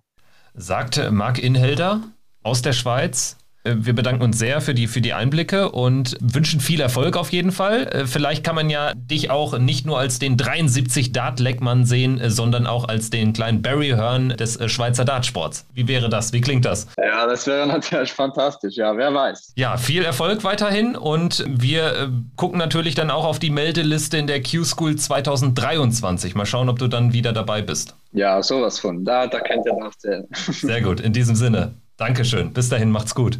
Danke, gleichfalls. Tschüss. Wow, ich hätte echt nicht gedacht, dass wir da so viel rausbekommen, auch nochmal an Inhalt fernab dieses epischen Matches bei der Q-School. Das ist wirklich sehr, sehr spannend und die äh, Kollegen da in der Schweiz scheinen in sehr äh, wenigen Jahren, in sehr kurzer Zeit jetzt auch trotz der Pandemie echt viel erreicht zu haben. Also das liest sich alles gut an. Jeder fängt mal klein an. Aber hier wird direkt auch schon so ein bisschen größer gedacht. Das gefällt mir auch gut. Ja, und ich finde das auch immer wieder sehr, sehr schön und sehr interessant, dass die Leute dann ihre Leidenschaft zum Darts dann auch in solchen Sachen zum Ausdruck bringen wollen und dann sagen möchten, ich will auch helfen, dass Darts in meinem Land, in der Schweiz in dem Fall, größer wird, populärer wird und auch attraktiver für Sponsoren dann am Ende ist und äh, versuche auch durch bestimmte Maßnahmen Preisgelder zu generieren, tolle Austragungsstätten möglich zu machen. Also das ist wirklich auch äh, super mit anzuschauen und deswegen auch ein dickes Lob an äh, Mark Inhelder.